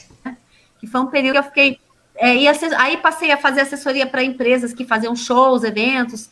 Assessorei também a R Produções do Alberto Magni por acho que foi cinco anos assessorei o, o, Marcão lá no Rancho Vaca Louca, que agora é Vaca Louca Multishow. Uhum. Também assessorei ele por quatro anos, quando ele mudou para Casa Nova. Como ali é que tá lá o Marcão agora? Tá parado? Olha, eu acho que tá tudo parado, viu? Coisa de evento agora. Zero, não né? tá rolando nada, né? Não tá rolando nada. Faz tempo que eu não vejo. Mas aí. Pois é, pois é. Ele estava com um projeto muito grande, mas agora com pandemia parece que ficou tudo meio que zerado. Uhum. E aí, quando eu saí dessa área de assessoria, né, que eu passei a assessorar essas pessoas, aí é, eu, eu estava buscando me, encaminhar novamente no mercado, e aí já estava começando muito forte essa onda digital, e a gente que veio do impresso, né, do escrito, foi uma transição muito difícil, né, Wang? Mas aí eu consegui uma oportunidade lá na, RT, na RTV do Mário Tel, sabe? Uhum. Ele, é, ele tinha é, espaço para algumas produções independentes lá, e o Felipe Almeida, é, naquela época, ele ainda não estava na TV Diário, ele trabalhava no programa Circulação junto com o Anderson Magalhães. E eu fui produzir o programa deles para a uhum. TV. Né? Fiquei, aquele ano eu fiquei lá fazendo isso, e no ano seguinte eu tive uma experiência na SWTV, que agora é do Anderson Magalhães, que está no, no, canal 15 da NET, uhum. que é uma TV de variedades, varejo, não sei o quê. E aí eu, eu, eu comecei lembro, a. Eu lembro do Anderson Magalhães quando ele começou na semana, você lembra disso? Lembro, eu trabalhei, ele era colunista lá. Pois é. Ele era colunista quando eu era repórter lá é uma vida juntos, né? É, é, legal demais você ver esses profissionais crescendo, né? Como, como você, como tantos outros profissionais que, que fizeram parte da nossa vida profissional, né? É muito legal. Até hoje a gente fala disso, né? quando a gente conversa, eu falo, pô, mas olha como você era gordinho, olha como você tá bonitão, gatão agora, todo pimpão, todo apresentador, e ele ama o que ele faz, né? É uma é coisa legal, legal demais. Ele se encontrou muito rápido, né? eu achei muito legal isso aí no Anderson Magalhães. Cara, ele, na, ele nasceu para fazer aquilo, né? A gente percebe isso, né? E eu, assim, para minha surpresa, eu estava nessa intermediação entre uhum. é, fazer as coisas para TV e ver o que, que, eu ia fazer da vida. Eu estava pensando em fazer uns podcasts. Hum. E aí, é por legal. coincidência, eu fui procurar o Marlon Rodrigues. Pois é, eu fui procurar o Marlon Rodrigues lá na, na rádio para falar disso, que eu tinha um projeto e a quantas andava. Uhum. E aí a gente começou a conversar. Eu fui lá umas duas, três vezes, a gente combinava de se encontrar, conversava. Um belo dia ele me colocou no estúdio e falou: Ah, eu vou entrar no programa, você entra junto e vamos conversando. E aí eu falei, tá, né? Aí a gente conversou, e com o tempo ele falou: olha, a partir de agora você pode vir sempre. Aí ele me chamou para trabalhar na rádio, entendeu? Foi assim, na então, cagada mesmo. Mas, mas, é, mas é o seguinte que eu, que eu também. O, rádio. O, o, o, o rádio é legal que se querendo ou não, é um impacto né, bastante grande, porque com texto você tem tempo para pensar, tudo mais tal. E o rádio não, o rádio é uma improvisão, né? Chegou na hora, chegou lá, tal, você vai discutir a sua opinião que tá lá. Apesar do anonimato que o rádio te dá, né? Digamos assim, porque muita gente, como eu te falei, muita gente te conhece, quem está no meio jornalístico, tal, etc e tudo mais, que é do métier, conhece a Marici, né? Conhece a Marici, conhece todo mundo, porque não é uma panela, todo mundo conhece todo mundo, a grande verdade é essa. É, é. Mas quem está de fora não, não, conhece tanto, não sabe muito bem quem é. Agora na rádio ainda você desaparece mais ainda, só fica a sua voz, né? Então, ou seja, você, tem, você tem um anonimato muito legal, você arrasta um monte de gente todo dia te ouvindo, não sei como é que vocês. É, fazem, é, vocês medem a audiência com relação aos programas hoje, mas tudo bem. Mas tem um volume bastante grande de pessoas. A gente dá para medir em cima das redes sociais aí. Mas vem cá, daí na hora que você chegou lá, a rádio é na, é aquela treta de chegar e começar só a falar mesmo, é a sua opinião na cara larga, e muitas vezes você não tem conteúdo, porque quando você está escrevendo, você está tá cheio de fontes, está cheio de referências, está cheio de coisa. E quando você está na rádio, você não tem nada disso. Geralmente é aquilo que você falou, me contextualizo tal, e geralmente é aquela opinião da Marici pela Marici, ponto. Foda-se, não tem mais meio termo.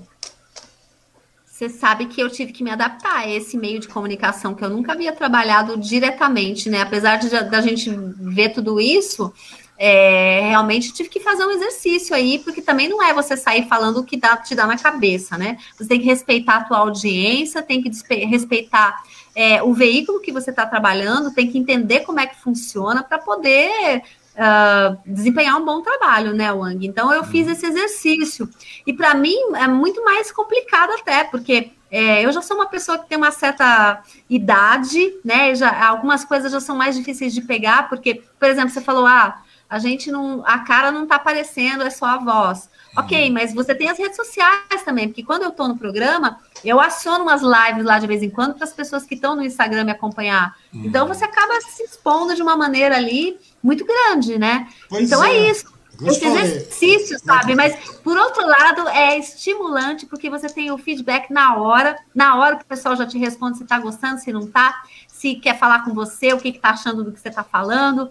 Isso é muito legal e é viciante. Você fica viciado. É, é aquela história, sabe? Daquela a, a, picadinha do pernilongo, aquela história toda que fica em você e não sai mais, a cachaça, chame como quiser, uhum. mas que vicia, vicia, viu? Então, é que, delicioso. Que é muito legal, principalmente essa parte, você falou, hoje eu aciono umas lives no Instagram, tá no Facebook, etc e tudo mais, mas pra você ver que interessante, né? A, a pró o próprio rádio acabou usando a internet como, como meio de escape também, né, para poder interagir. Apesar que hoje, a, é porque a rádio tem um público bastante cativo, né? É interessante isso aí, porque a rádio, querendo ou não, ela, o pessoal que segue as rádios pela, pela internet, digamos assim, aquelas lives que nem o Pânico faz, que nem você faz, que nem a Marilei faz, tal, tudo mais, é um público bastante pequeno. O pessoal está grudado mesmo no rádio, né? A galera usa o, tele, o celular, tal, e tudo mais como se fosse aquele antigo radinho de pilha, né? Você percebeu? A galera usa como Exato. se fosse o rádio de pilha. Apesar Exato. da nossa conversa, a gente vai conversar uma hora, uma hora e meia, sei lá quanto tempo a gente vai conversar.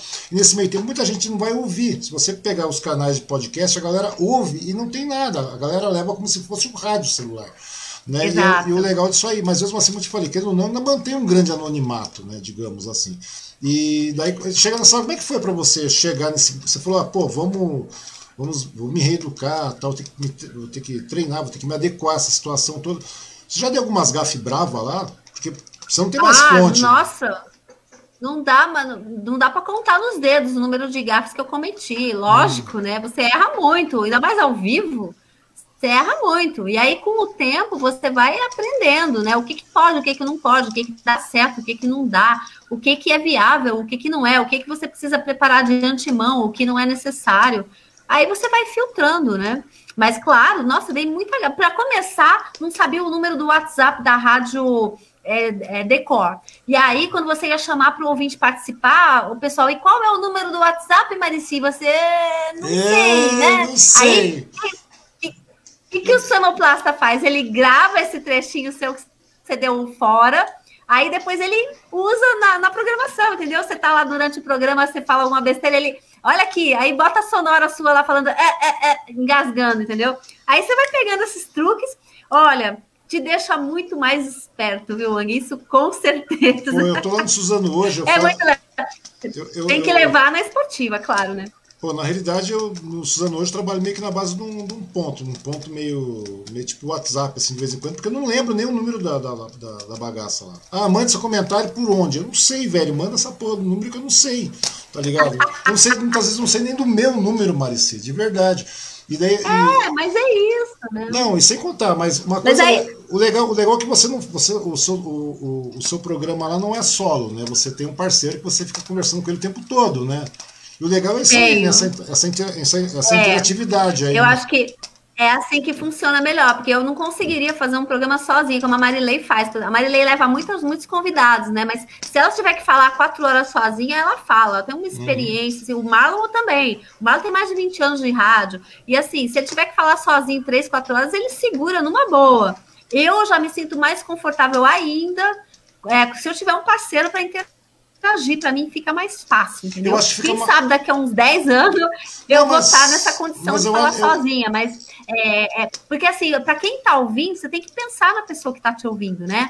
Que se começa a ficar maçante, se começa a ficar desagradável, a tua voz cansa. É, se você não coloca uma música, você não dá uma dinâmica para o programa, uma plástica para o programa, fica entediante, o cara muda de estação, entendeu? Então é, é, é, é um desafio o tempo todo. Né? Você fazer um programa interessante, ao mesmo tempo interativo, ao mesmo tempo com, com sonoras com outras vozes, com, com variedade de informações, com música bacana, para você segurar o ouvinte ali, né? Uhum. Vem cá, em algum momento desses dois anos que você está, você está dois anos na Metropolitana, não é isso? Desde que você chegou lá, que a Marta te é. colocou lá. E nesse meio tempo você já interagiu direto com o público, tipo telefonão aberto mesmo. Eu acho mal medo esse bagulho de você abrir telefone, tipo, sabe, tipo, falar que eu te É muito gostoso. Assim. É, muito gostoso. Olha, eu vou te contar, vou te contar um babado. Hum. vou te contar um babado que aconteceu esses dias. Foi, você lembra do Ovelha? Lembro, Ovelha é um claro, cantor. lembro, claro, claro. O, o, iê, iê, lembro dele. Um cantor, um cantor é, trazido, assim, que foi é, jogado a, a, ao meio artístico, né? Foi lançado pelo Luiz Gonzaga, para tu ter uma Sim, ideia. Luiz. Gonzaga lançou a Ovelha e ele ia no programa de calores do Chacrinha. Lembro. Inclusive, pô. quem pôs o, o, o, o, apelido de ovelha, porque tinha aquele cabelo, parecia um algodão doce, foi o Chacrinha que deu esse apelido para ele, pra você ter uma ideia. E esses dias foi aniversário dele. E aí a gente chamou ele na, no, por telefone e fez uma conversa ao vivo com ele. Meu, esse cara começou a contar umas histórias do Arco da Velha, de quando ele ia no puteiro lá com o Luiz Gonzaga, lá no Recife. E aí ele foi, começou a contar no ar, ao vivo, de uma vez, que ele foi no puteiro e ele era novinho, tinha 15 anos na época. E aí, sabe como é que eram as coisas na, naquela época, né? Hum. É, a, a, Almarada lá botou ele para transar com duas prostitutas gêmeas. Hum. E ele contando a história de como é que foi a iniciação sexual dele. Ao vivaço. Cara, eu tive que falar, olha, meu, agora a gente vai mudar de assunto. Eu não falei isso, mas assim, eu fiz de uma forma que a gente pudesse trocar de assunto e encerrar a conversa naqueles termos, porque Essa, não tinha condição, é, 10 horas da manhã, entendeu? Não, eu tava vendo uma pauta desse cara esses dias atrás, não sei onde é que eu li, não sei se foi no UOL, no Terra, não sei o quê. Daqui a pouco tá lá o ovelha tal, falando sobre não sei o quê, tá falando, tá falando que a vida sexual da família, ele, a esposa dele, não funciona. Deixa do jeito que tá, quem quiser sair, sai. Você leu essa bagaça? Eu comecei a falar, meu, isso é pauta que você, é, coloca, você, coloca na capa não, da UOL, então, velho. Ah, porque o cara não tem filtro, né? Quem tem que filtrar é você. Isso que é o legal da entrevista. Porque ele também, come... quando ele começa a falar de Bolsonaro lá, ele se empolga, bicho, você também não pode deixar o cara fazer um palanque lá na, na, no teu horário, no, no teu programa. Verdade, Cabe a você. Verdade, Outro dia também. Hum. A Marilei também tem esse tipo de, de, treta lá. Às vezes vai uma pessoa lá que fala sem parar e não, não encerra a entrevista, e aí como é que faz? Você tem que chegar e falar: olha, querido, tem horário, né? Então, vamos encerrando, porque é, tem pessoas que não tem, não tem freio nem filtro, né? E é, esse é o exercício que a gente faz, né? Uhum. É muito interessante, é muito gostoso. Eu também acho bastante legal. Bom, deixa eu ver quem mais está falando aqui. A Damares Oliveira. Damares é uma radialista também, lá de São José dos Campos, Marici. Ela está falando, sou da, Legal, mesma, sou da mesma opinião do Ang, não precisamos sofrer tanto para evoluir. A vida não precisa ser desafio todos os dias. Vide as crianças palestinas que não tiveram qualquer escolha. É, tá feio o negócio na Palestina lá, né? Tá, tá feio. Tá, tá muito feio. Tá feio, tá bravo o negócio lá. O Rogério, tá o, o, Rogerinho. O Rogerinho é filho do Rogério, sabia? Rogério Acioli. Ah, que legal! O Roger Lopes. Ele tá que legal! Ele está perguntando para você, Marici, o que você acha dessa, dessa tendência dos programas em podcast frente às rádios? Eu acho que é, pegou já, tem podcasts interessantíssimos. É, que a gente gosta de ouvir, que é aquilo, né? Porque que o, o que o rádio ganhou em termos de. O rádio é, é um meio de comunicação da década de 40 que deu muito certo naquela época, porque revolucionou o que não existia, né, gente? Então, quem queria saber o que estava acontecendo no, no pós-guerra ou, ou, ainda durante a guerra, se apegava no rádio. Logo depois vieram as radionovelas, né? Então, assim, era o único recurso que se tinha na época. Que aí, década de 50, o que, que chegou? Televisão. Aí todo mundo, ah, mas isso aí não vai pegar, não vai dar certo. E nós sabemos o que virou a televisão, né? Como agora a gente sabe o que virou a internet. Eu ouvi muitas pessoas falarem: olha, isso aí não vai dar em nada, internet não vai pegar. Ah, não vai superar a televisão nunca. Ouvi muita gente falar isso. Estavam redondamente enganados, né? E o, o, o que, que aconteceu com o rádio? Ele se reinventou agora. Por que que acontece? Você tem a, tem a possibilidade de ouvir o seu programa favorito segmentado. O grande lance do podcast é isso, é a segmentação né? Você pode ouvir o que é específico para você, o seu conteúdo. Você gosta de futebol, você vai ouvir futebol. Você gosta de bate-papo política, você vai ouvir política. Você quer ouvir sobre boba, bobagem, baboseira, você vai ouvir bobagem, baboseira. Entendeu? Você segmenta aquilo e você vai ouvir a hora que você quer, quando você quer. Esse é o grande lance. E assim, uhum. as pessoas não estão mais tendo tempo de ficar parado em frente da televisão assistindo passivamente uma programação. Acabou isso. O que, que o uhum. rádio traz? Ele traz essa possibilidade de você poder levar em qualquer lugar e você uh, usar o conteúdo que, que mais tá, tem a ver com você. Eu acho que esse é o grande lance do podcast. Uhum. E o rádio, ao mesmo tempo, se reinventou, porque o rádio foi potencializado pela internet e a televisão foi o contrário. A televisão, ela faz concorrência com a internet. É, verdade, o rádio não. O rádio, ele, ele potencializa com a, com a internet. Né? A televisão que se adequar à internet, isso é a grande verdade, né? É. Está tendo que se é. internet. Marici, vem cá, você acha que, que a mídia impressa tende a acabar também? Ou não? Olha, é muito difícil dizer, né? É a mesma coisa que falar que o cinema vai acabar. É uma experiência única aí no cinema, né? Para nossa geração, né, Wang? Pelo menos. Pra, até para a geração da minha filha, que a minha, minha filha 1 é X. A minha fi... Não, eu sou X. A minha filha 1 é X e a minha, minha filha 2 é Z, já é uhum. geração Z. Então, assim, impactou muito mais a minha filha e eu do que a minha filha da geração Z. Mas eu acho que é uma experiência única ser no cinema e isso nunca vai deixar de existir. Talvez com menos intensidade. A nossa geração, geração da década de 60, 70, que tá ficando veinha agora, essa galera aí adora pegar um jornal e abrir para ler, cara. Mas esse pessoal tá morrendo, né, Wang? Pois então é. eu não sei, sabe? Mas sabe eu é? acredito que de, daqui a alguns anos isso realmente tende a diminuir muito, né? Porque todos esses meios já, já estão disponíveis digitalmente, né? Uhum. E as pessoas, a minha filha, por exemplo, a, a, da geração Z, ela não assiste televisão de jeito nenhum. Ela é só YouTube e internet. Né? Televisão para ela não existe. Televisão não existe. E o que dirá a leitura de jornal, né? Ela lê livros por muita insistência minha, né? Que eu fa faço uma muita questão que ela tenha o hábito da leitura. Mas jornal, revista, essas coisas?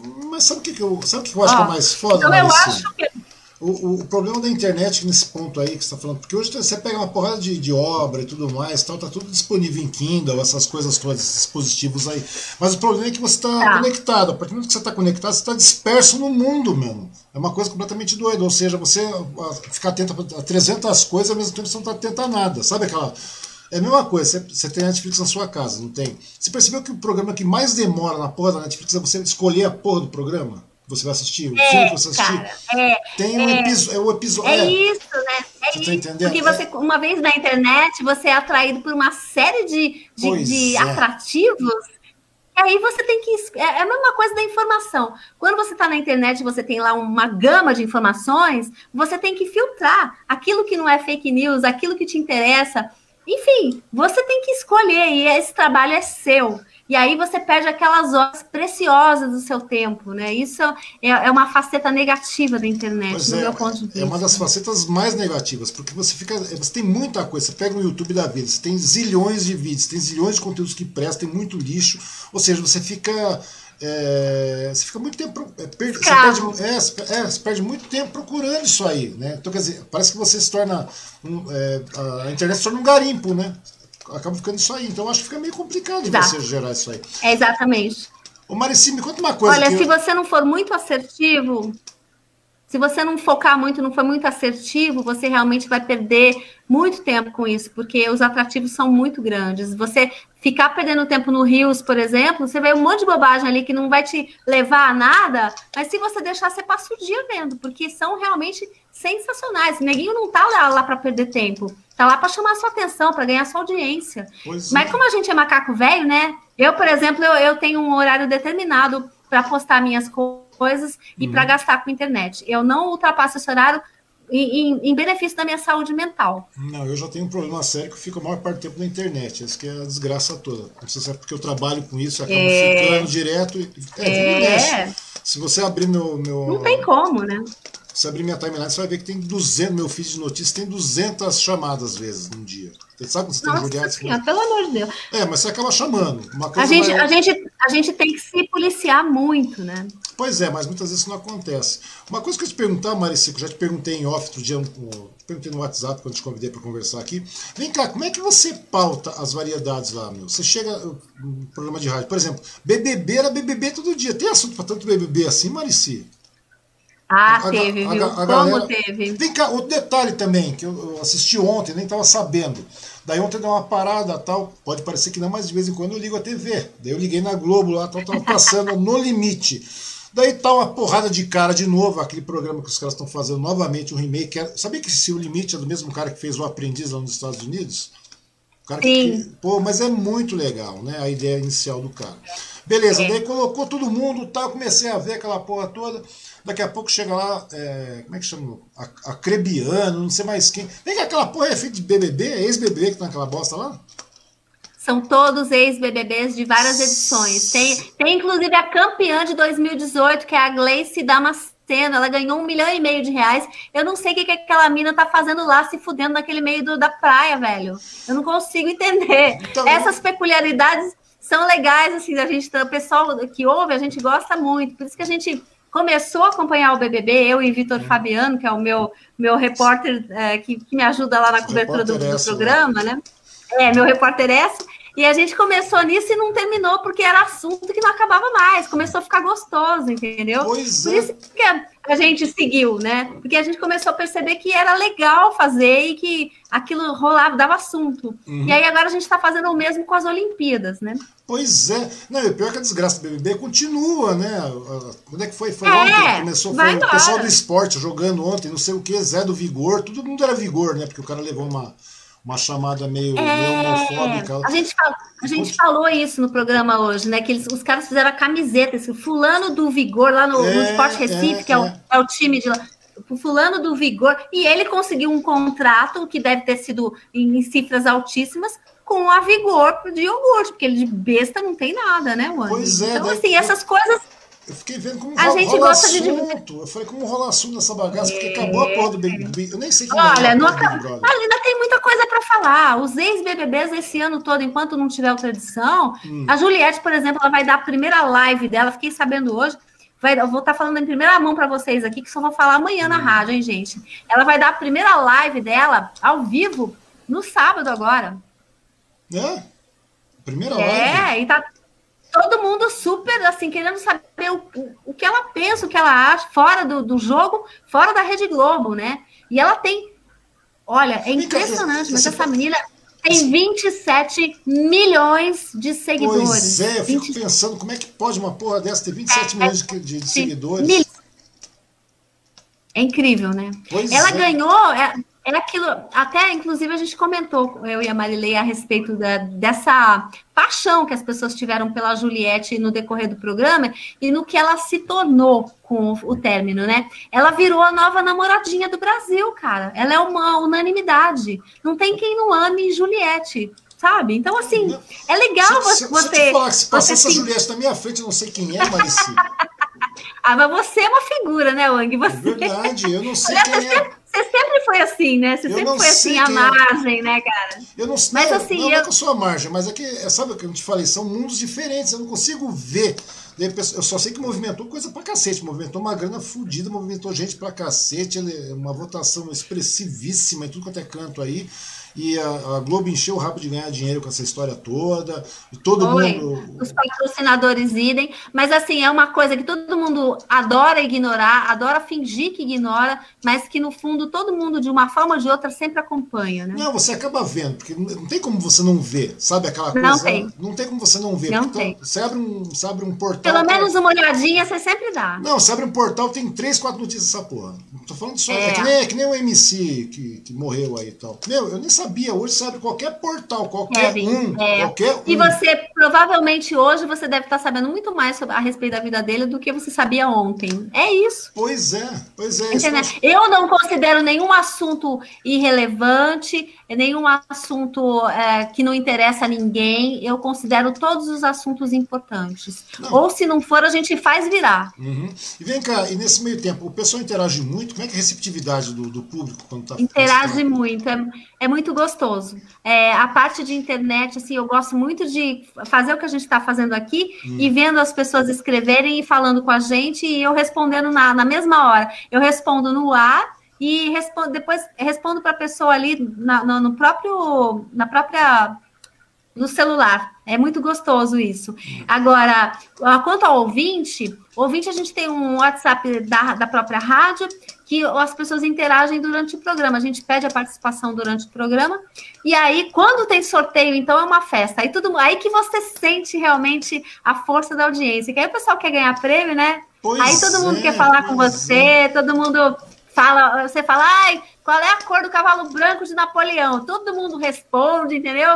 Todo eu mundo fico, fala. É fico, uma delícia. Eu fico vendo isso aí acontecer de vez em quando, porque começa aqui, assim, em casa. Começa com Marilei e tal, que é a hora que a gente acorda mais ou menos, depois vem você, depois vem o, o, o Elias lá. Minha mulher vem gosta. É, vem, vem o Elias. O Elias faz essas bagaças de, de perguntas, essas pegadinhas meu, e todo mundo fica. Hoje o cara perguntando que é a galinha que bateu a cabeça na parede, será que porra que foi? Óbvio, porque ela queria um galo. Mas daí eu chegava e ficava olhando e falava, porra, e o pessoal vai entrando em ação, né? O povo vai interagir Demais. direto, direto, direto. Demais. Até, até eu fazer aqui, vou dar umas canecas pra galera aqui, fazer tipo um jogo assim. é, olha, isso funciona. Pega, pega a programação dos gordinhos lá de sábado, que são os caras de hum. Guarema. Que o, o Marlon levou para o rádio, os caras fazem uma baderna no ar, cara. Lá em Guararema eles têm um programa, eles têm lives frequentes e eles têm uma audiência muito grande. Tem vários patrocinadores que fazem isso o tempo inteiro. E o, uhum. o povo adora. O rádio é, é isso também, né? Uhum. E, e, funciona, funciona muito também na internet. Viu? E me conta uma coisa, a gente está falando sobre patrocinadores, né? É, tá, é, é, difícil manter uma questão de patrocínio dentro da, da, da, sua. Vamos pegar a sua programação, por exemplo. Como é que funciona esse processo lá? Porque esse período de pandemia zoou bem o barraco, né? Zoou muito. Não só eu, como todos os outros programas que, que é, necessitam de, de patrocinador. A, a, maioria lá é, é concessionário, né? Uhum. Mas os programas, os próprios programas da rádio, a gente também tem que buscar nossos parceiros comerciais. Infelizmente, a galera tá num momento assim, quem tá no comércio, né, Wang, tá sofrendo muito, né? E a gente está sempre em busca de novas parcerias, de novos é, colegas ali, novas pessoas para trabalhar junto. Eu gosto muito, eu, eu, eu tenho um patrocinador ali muito bacana, que é uma ótica. Hum. E assim, a gente fez um trabalho muito legal durante um é bom ótica? tempo. Chama Outlet dos Óculos. Outlet dos é, Óculos. É, é uma franquia que fica ali perto da rádio, tem uma loja, uhum. e lá perto da, da Praça Oswaldo Cruz, ali a famosa Praça do Relógio, tem outra loja, outra loja. E a gente interagiu muito, a gente deu muito prêmio para ouvinte, a gente aprendeu muito sobre oftalmologia também. É, na verdade, é uma parceria, é uma coisa muito legal, sabe? Então é, é necessário, é importante a gente ter esse apoio do patrocinador, sim. Então, porque eu vejo que não tem por onde, né? A rádio, por mais que a gente fale hoje com, com, com o advento da internet, com podcast, com mais não sei o quê, toda aquela dinâmica que tem, o rádio tem uma penetração muito grande, o retorno do rádio é muito rápido, né? É uma coisa. Eu, é. eu não sei, eu vejo é. o rádio muito mais vantajoso que a TV, para falar a verdade.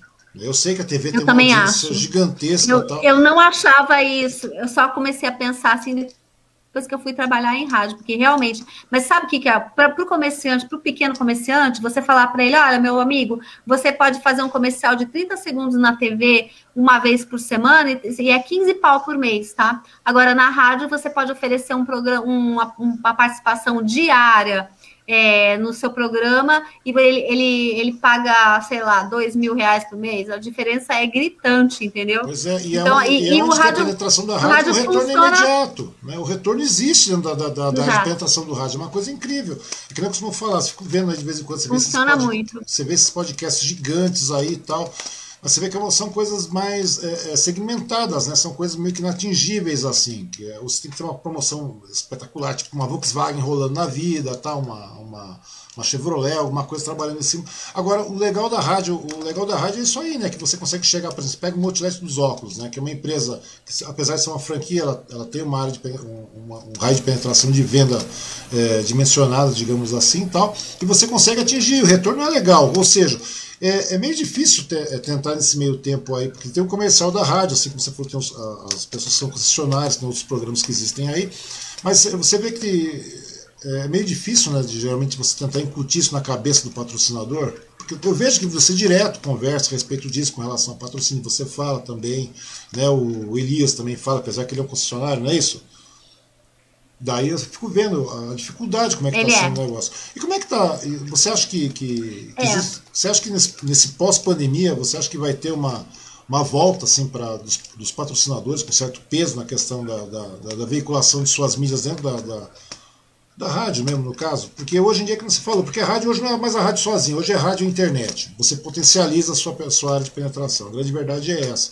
E como é que a gente pode fazer isso, Marisa? Eu sei que não é, é. muito bem o segmento, mas como é que você pode? Você está todo dia na rádio. Como é que funciona isso? Como é que a gente pode dobrar esse, esse o, o comerciante, o anunciante? Olha, eu rogo, eu, eu rogo para que o comércio em breve esteja restabelecido. Eu rogo para que isso aconteça, viu, Ang? É porque realmente a pandemia prejudicou muito os comerciantes, né? Com esse lockdown, abre e fecha, essa instabilidade, né?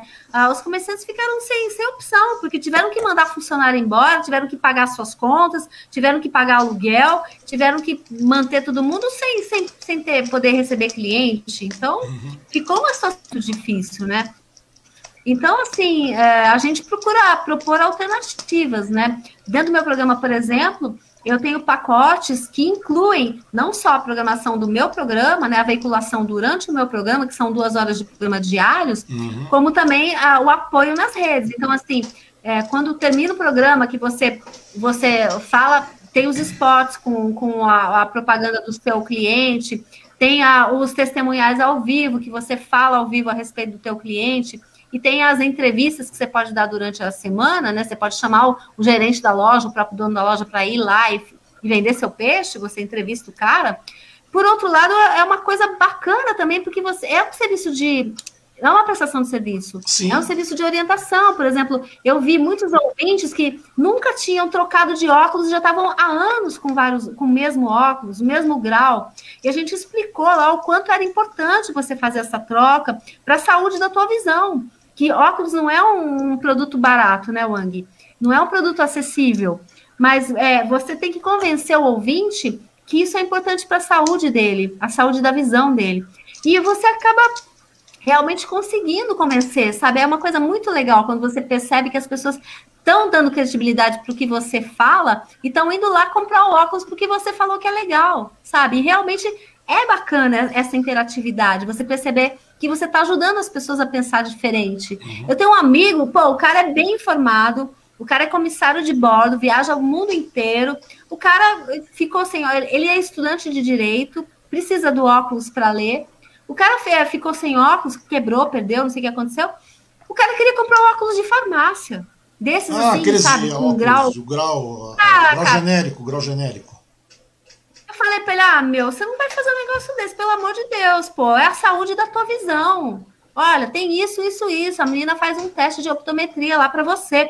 Se você precisar aumentar o seu grau, diminuir, você vai lá que o pessoal vai falar. Se for uma coisa mais grave, eles vão te levar para um oftalmologista. Expliquei toda a situação para ele. Ele foi lá e comprou um óculos, entendeu? Então, então isso é, é, bacana. Mas é muito legal. Então, é, é, esse tipo de coisa que eu acho que a, o rádio faz esse tipo de, de de prestação de serviço. Tá? É a prestação de serviço, exato. Pois é, exatamente. Isso vale para tudo pra todos os segmentos, vender, não, é, todos segmentos. não é só comércio. É, para todos os segmentos. Não é nesse, só nesse, comércio, é, nesse, é legal. Então, mas o, o, interessante é fazer com que o, o, o, anunciante se dê conta disso, né?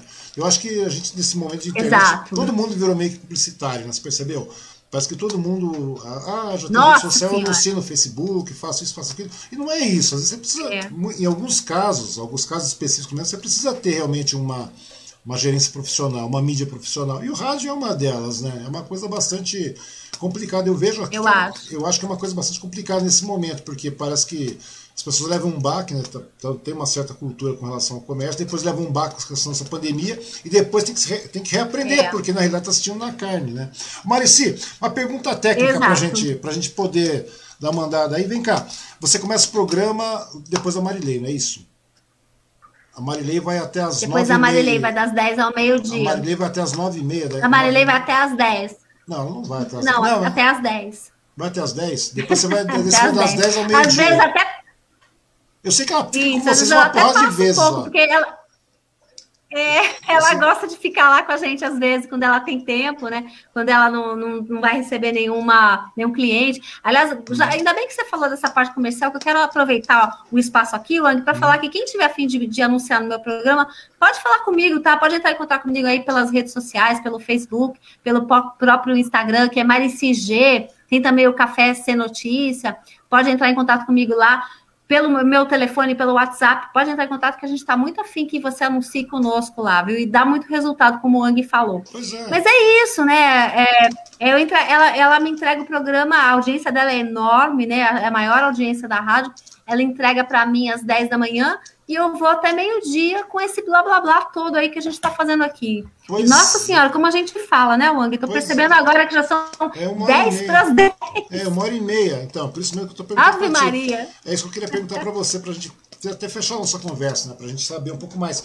É, vem cá, até meio-dia, depois como é que faz a situação? Daí você toca a vida normal, daí você deixa, você desantena, entre aspas, assim, vai tocar sua vida normal, entre aspas, de dona de casa, mãe, etc ou, e você acorda às seis da manhã novamente, né, para começar a antenar, contextualizar sobre tudo isso, que você deve ficar fuçando tudo que é site, tudo que é isso de, madrugada, né, seis horas da manhã, como você falou, cinco, seis horas da manhã você está acordado.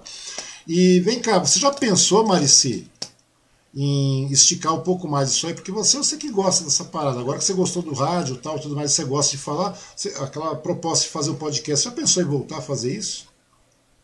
em querer iniciar um podcast à parte? Ah, eu tenho, eu tenho, eu tenho vários projetos assim, é, e eu tenho assim, a, eu sou virginiana, né? Então uhum. eu sou muito, a minha vida é muito regrada, né? Eu começo a planejar minhas coisas é, de uma forma que eu consiga, consiga caber tudo aquilo que eu planejei.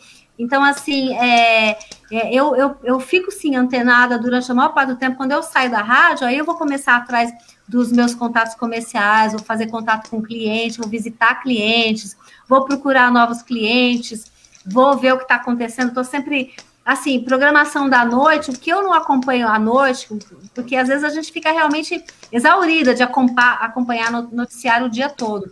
Mas o que eu não consigo acompanhar, eu acordo muito cedo, antes das seis, eu já estou fazendo minha ginástica, já estou ouvindo minha programação. Quando eu começo a ouvir a Marilei às seis, eu já tomei meu café, já fiz minha já estou fazendo minha ginástica. Faço yoga enquanto ouço ela.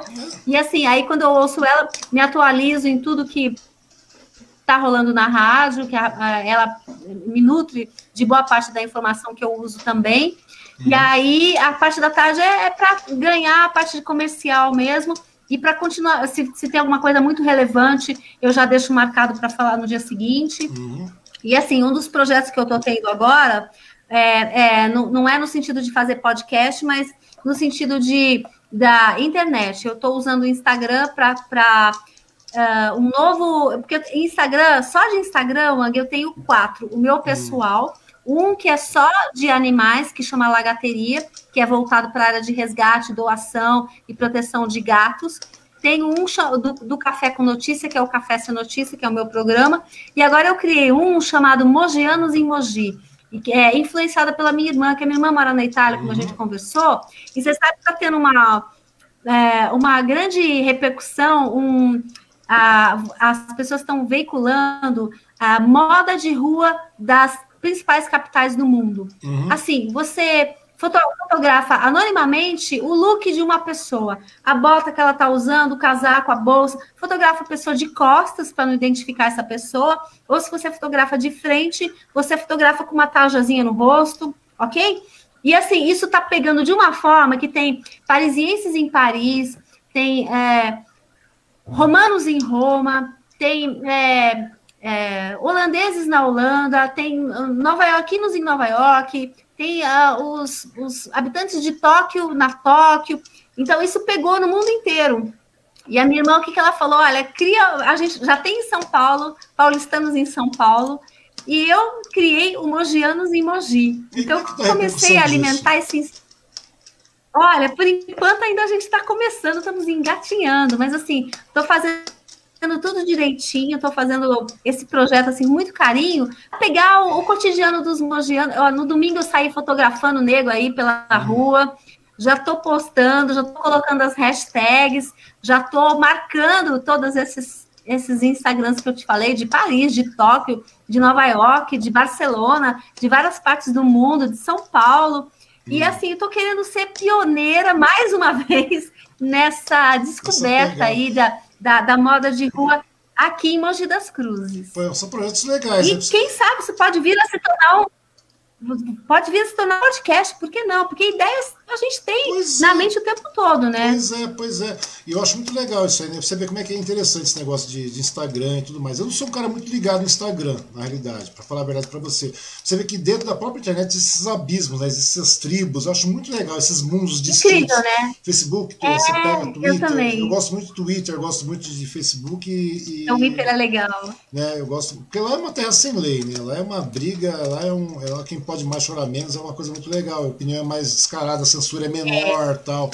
Eu acho muito legal isso eu aí. Eu gosto, eu gosto também. Mas de verdade, eu acho e muito é, legal. Essa, esse exercício, esse exercício bacana, né? A gente saber realmente aquilo que te atrai e ir atrás daquilo que você acha que pode virar, né? Eu, eu gostei muito também desse exercício, aprendi muito com o rádio e, e também mexendo, aprendi, melhorei muito a, a, a minha relação com as redes sociais, através do rádio e através das pessoas que eu conheço. Pois é, uma coisa muito legal. Espero que o negócio comece a vingar mais ainda, porque eu acho que uma, são projetos legais isso aí, né, meu? Você consegue fazer um monte de coisa e é, é a sua pessoa impetrada lá, né? Não tem outra conversa. Ou seja, é você. Com certeza, é a sua cara. É a sua cara, ou seja, aquilo que nós tínhamos em 94 não existe mais, né? Ou seja, agora se você quiser fazer alguma coisa, você faz a sua forma. Nossa sua senhora, cara, pelo amor de Deus. Vou é, fotografar é. meias, né? você vai nas meias e acabou. E o negócio vai indo. Ah, quero fotografar look, eu quero falar sobre animais. E é uma coisa você que. Com você começa a pirar. Você começa a pirar, né? Que nem, é, sabe eu a, vejo a, a, ideia mais espirocada gente... toma forma, né? A ideia mais espirocada toma forma. Você fala assim, porra, essa porra despirocada vai funcionar. Coisa que você jamais vai fazer. E é muito legal a gente se inspira, a gente se inspira, né? Porque eu vejo lá os looks de Paris, os looks de Barcelona, os looks de Tóquio, eu vejo as pegadas, o, o cenário que a pessoa montou para aquela foto, é tudo muito pensado, né? Falo, meu Deus, será que eu vou conseguir fazer uma coisa igual? De repente, eu estava no supermercado no domingo, me passou uma menina linda, toda de preto, mas toda, da cabeça aos pés de preto, passou em frente a, a, a, ao estande de bananas. Hum. E eu, como que não quer nada, clique, fotografei a menina de costas. Daí fotografei aqui, fotografei ali, fui para casa. Quando eu peguei a foto dessa menina, ela toda de preto, passando em frente a uma banca de bananas amarelas, cara, aquilo Contraste. virou a foto, entendeu? E aí eu postei hoje, cara, pessoal de, de, da Itália já, já começou a me seguir, pessoal de São Paulo já começou a me seguir.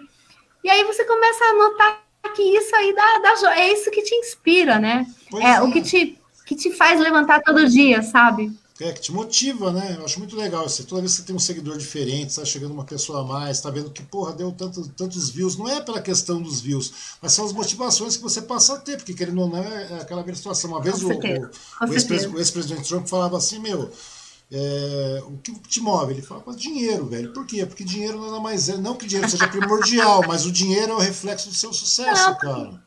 Entendeu? Do seu empenho. Verdade. verdade ele é tem essa. razão. Ele tem razão. Tem muita é. gente que levanta na cama e fala, hoje eu vou ganhar dinheiro, caramba. E o que, que tem de errado disso? Não, não tem nada de errado. Não, a gente vive é, no mundo capitalista. É a mesma coisa. Você monta um negócio, você, é? você coloca pô, mogenos e mogi e tal.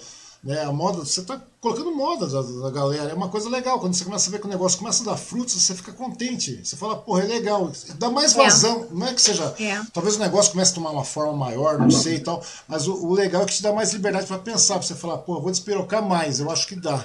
E é isso que eu, eu acho que eu, sei lá. Eu acho muito legal isso, essa é, liberdade. É esse exercício. A gente a gente tem que estar tá sempre se motivando por alguma coisa, né, Wang? Para a gente se é. manter realmente a esperança para manter realmente a nossa vontade de viver, né? A grande verdade é essa mesmo.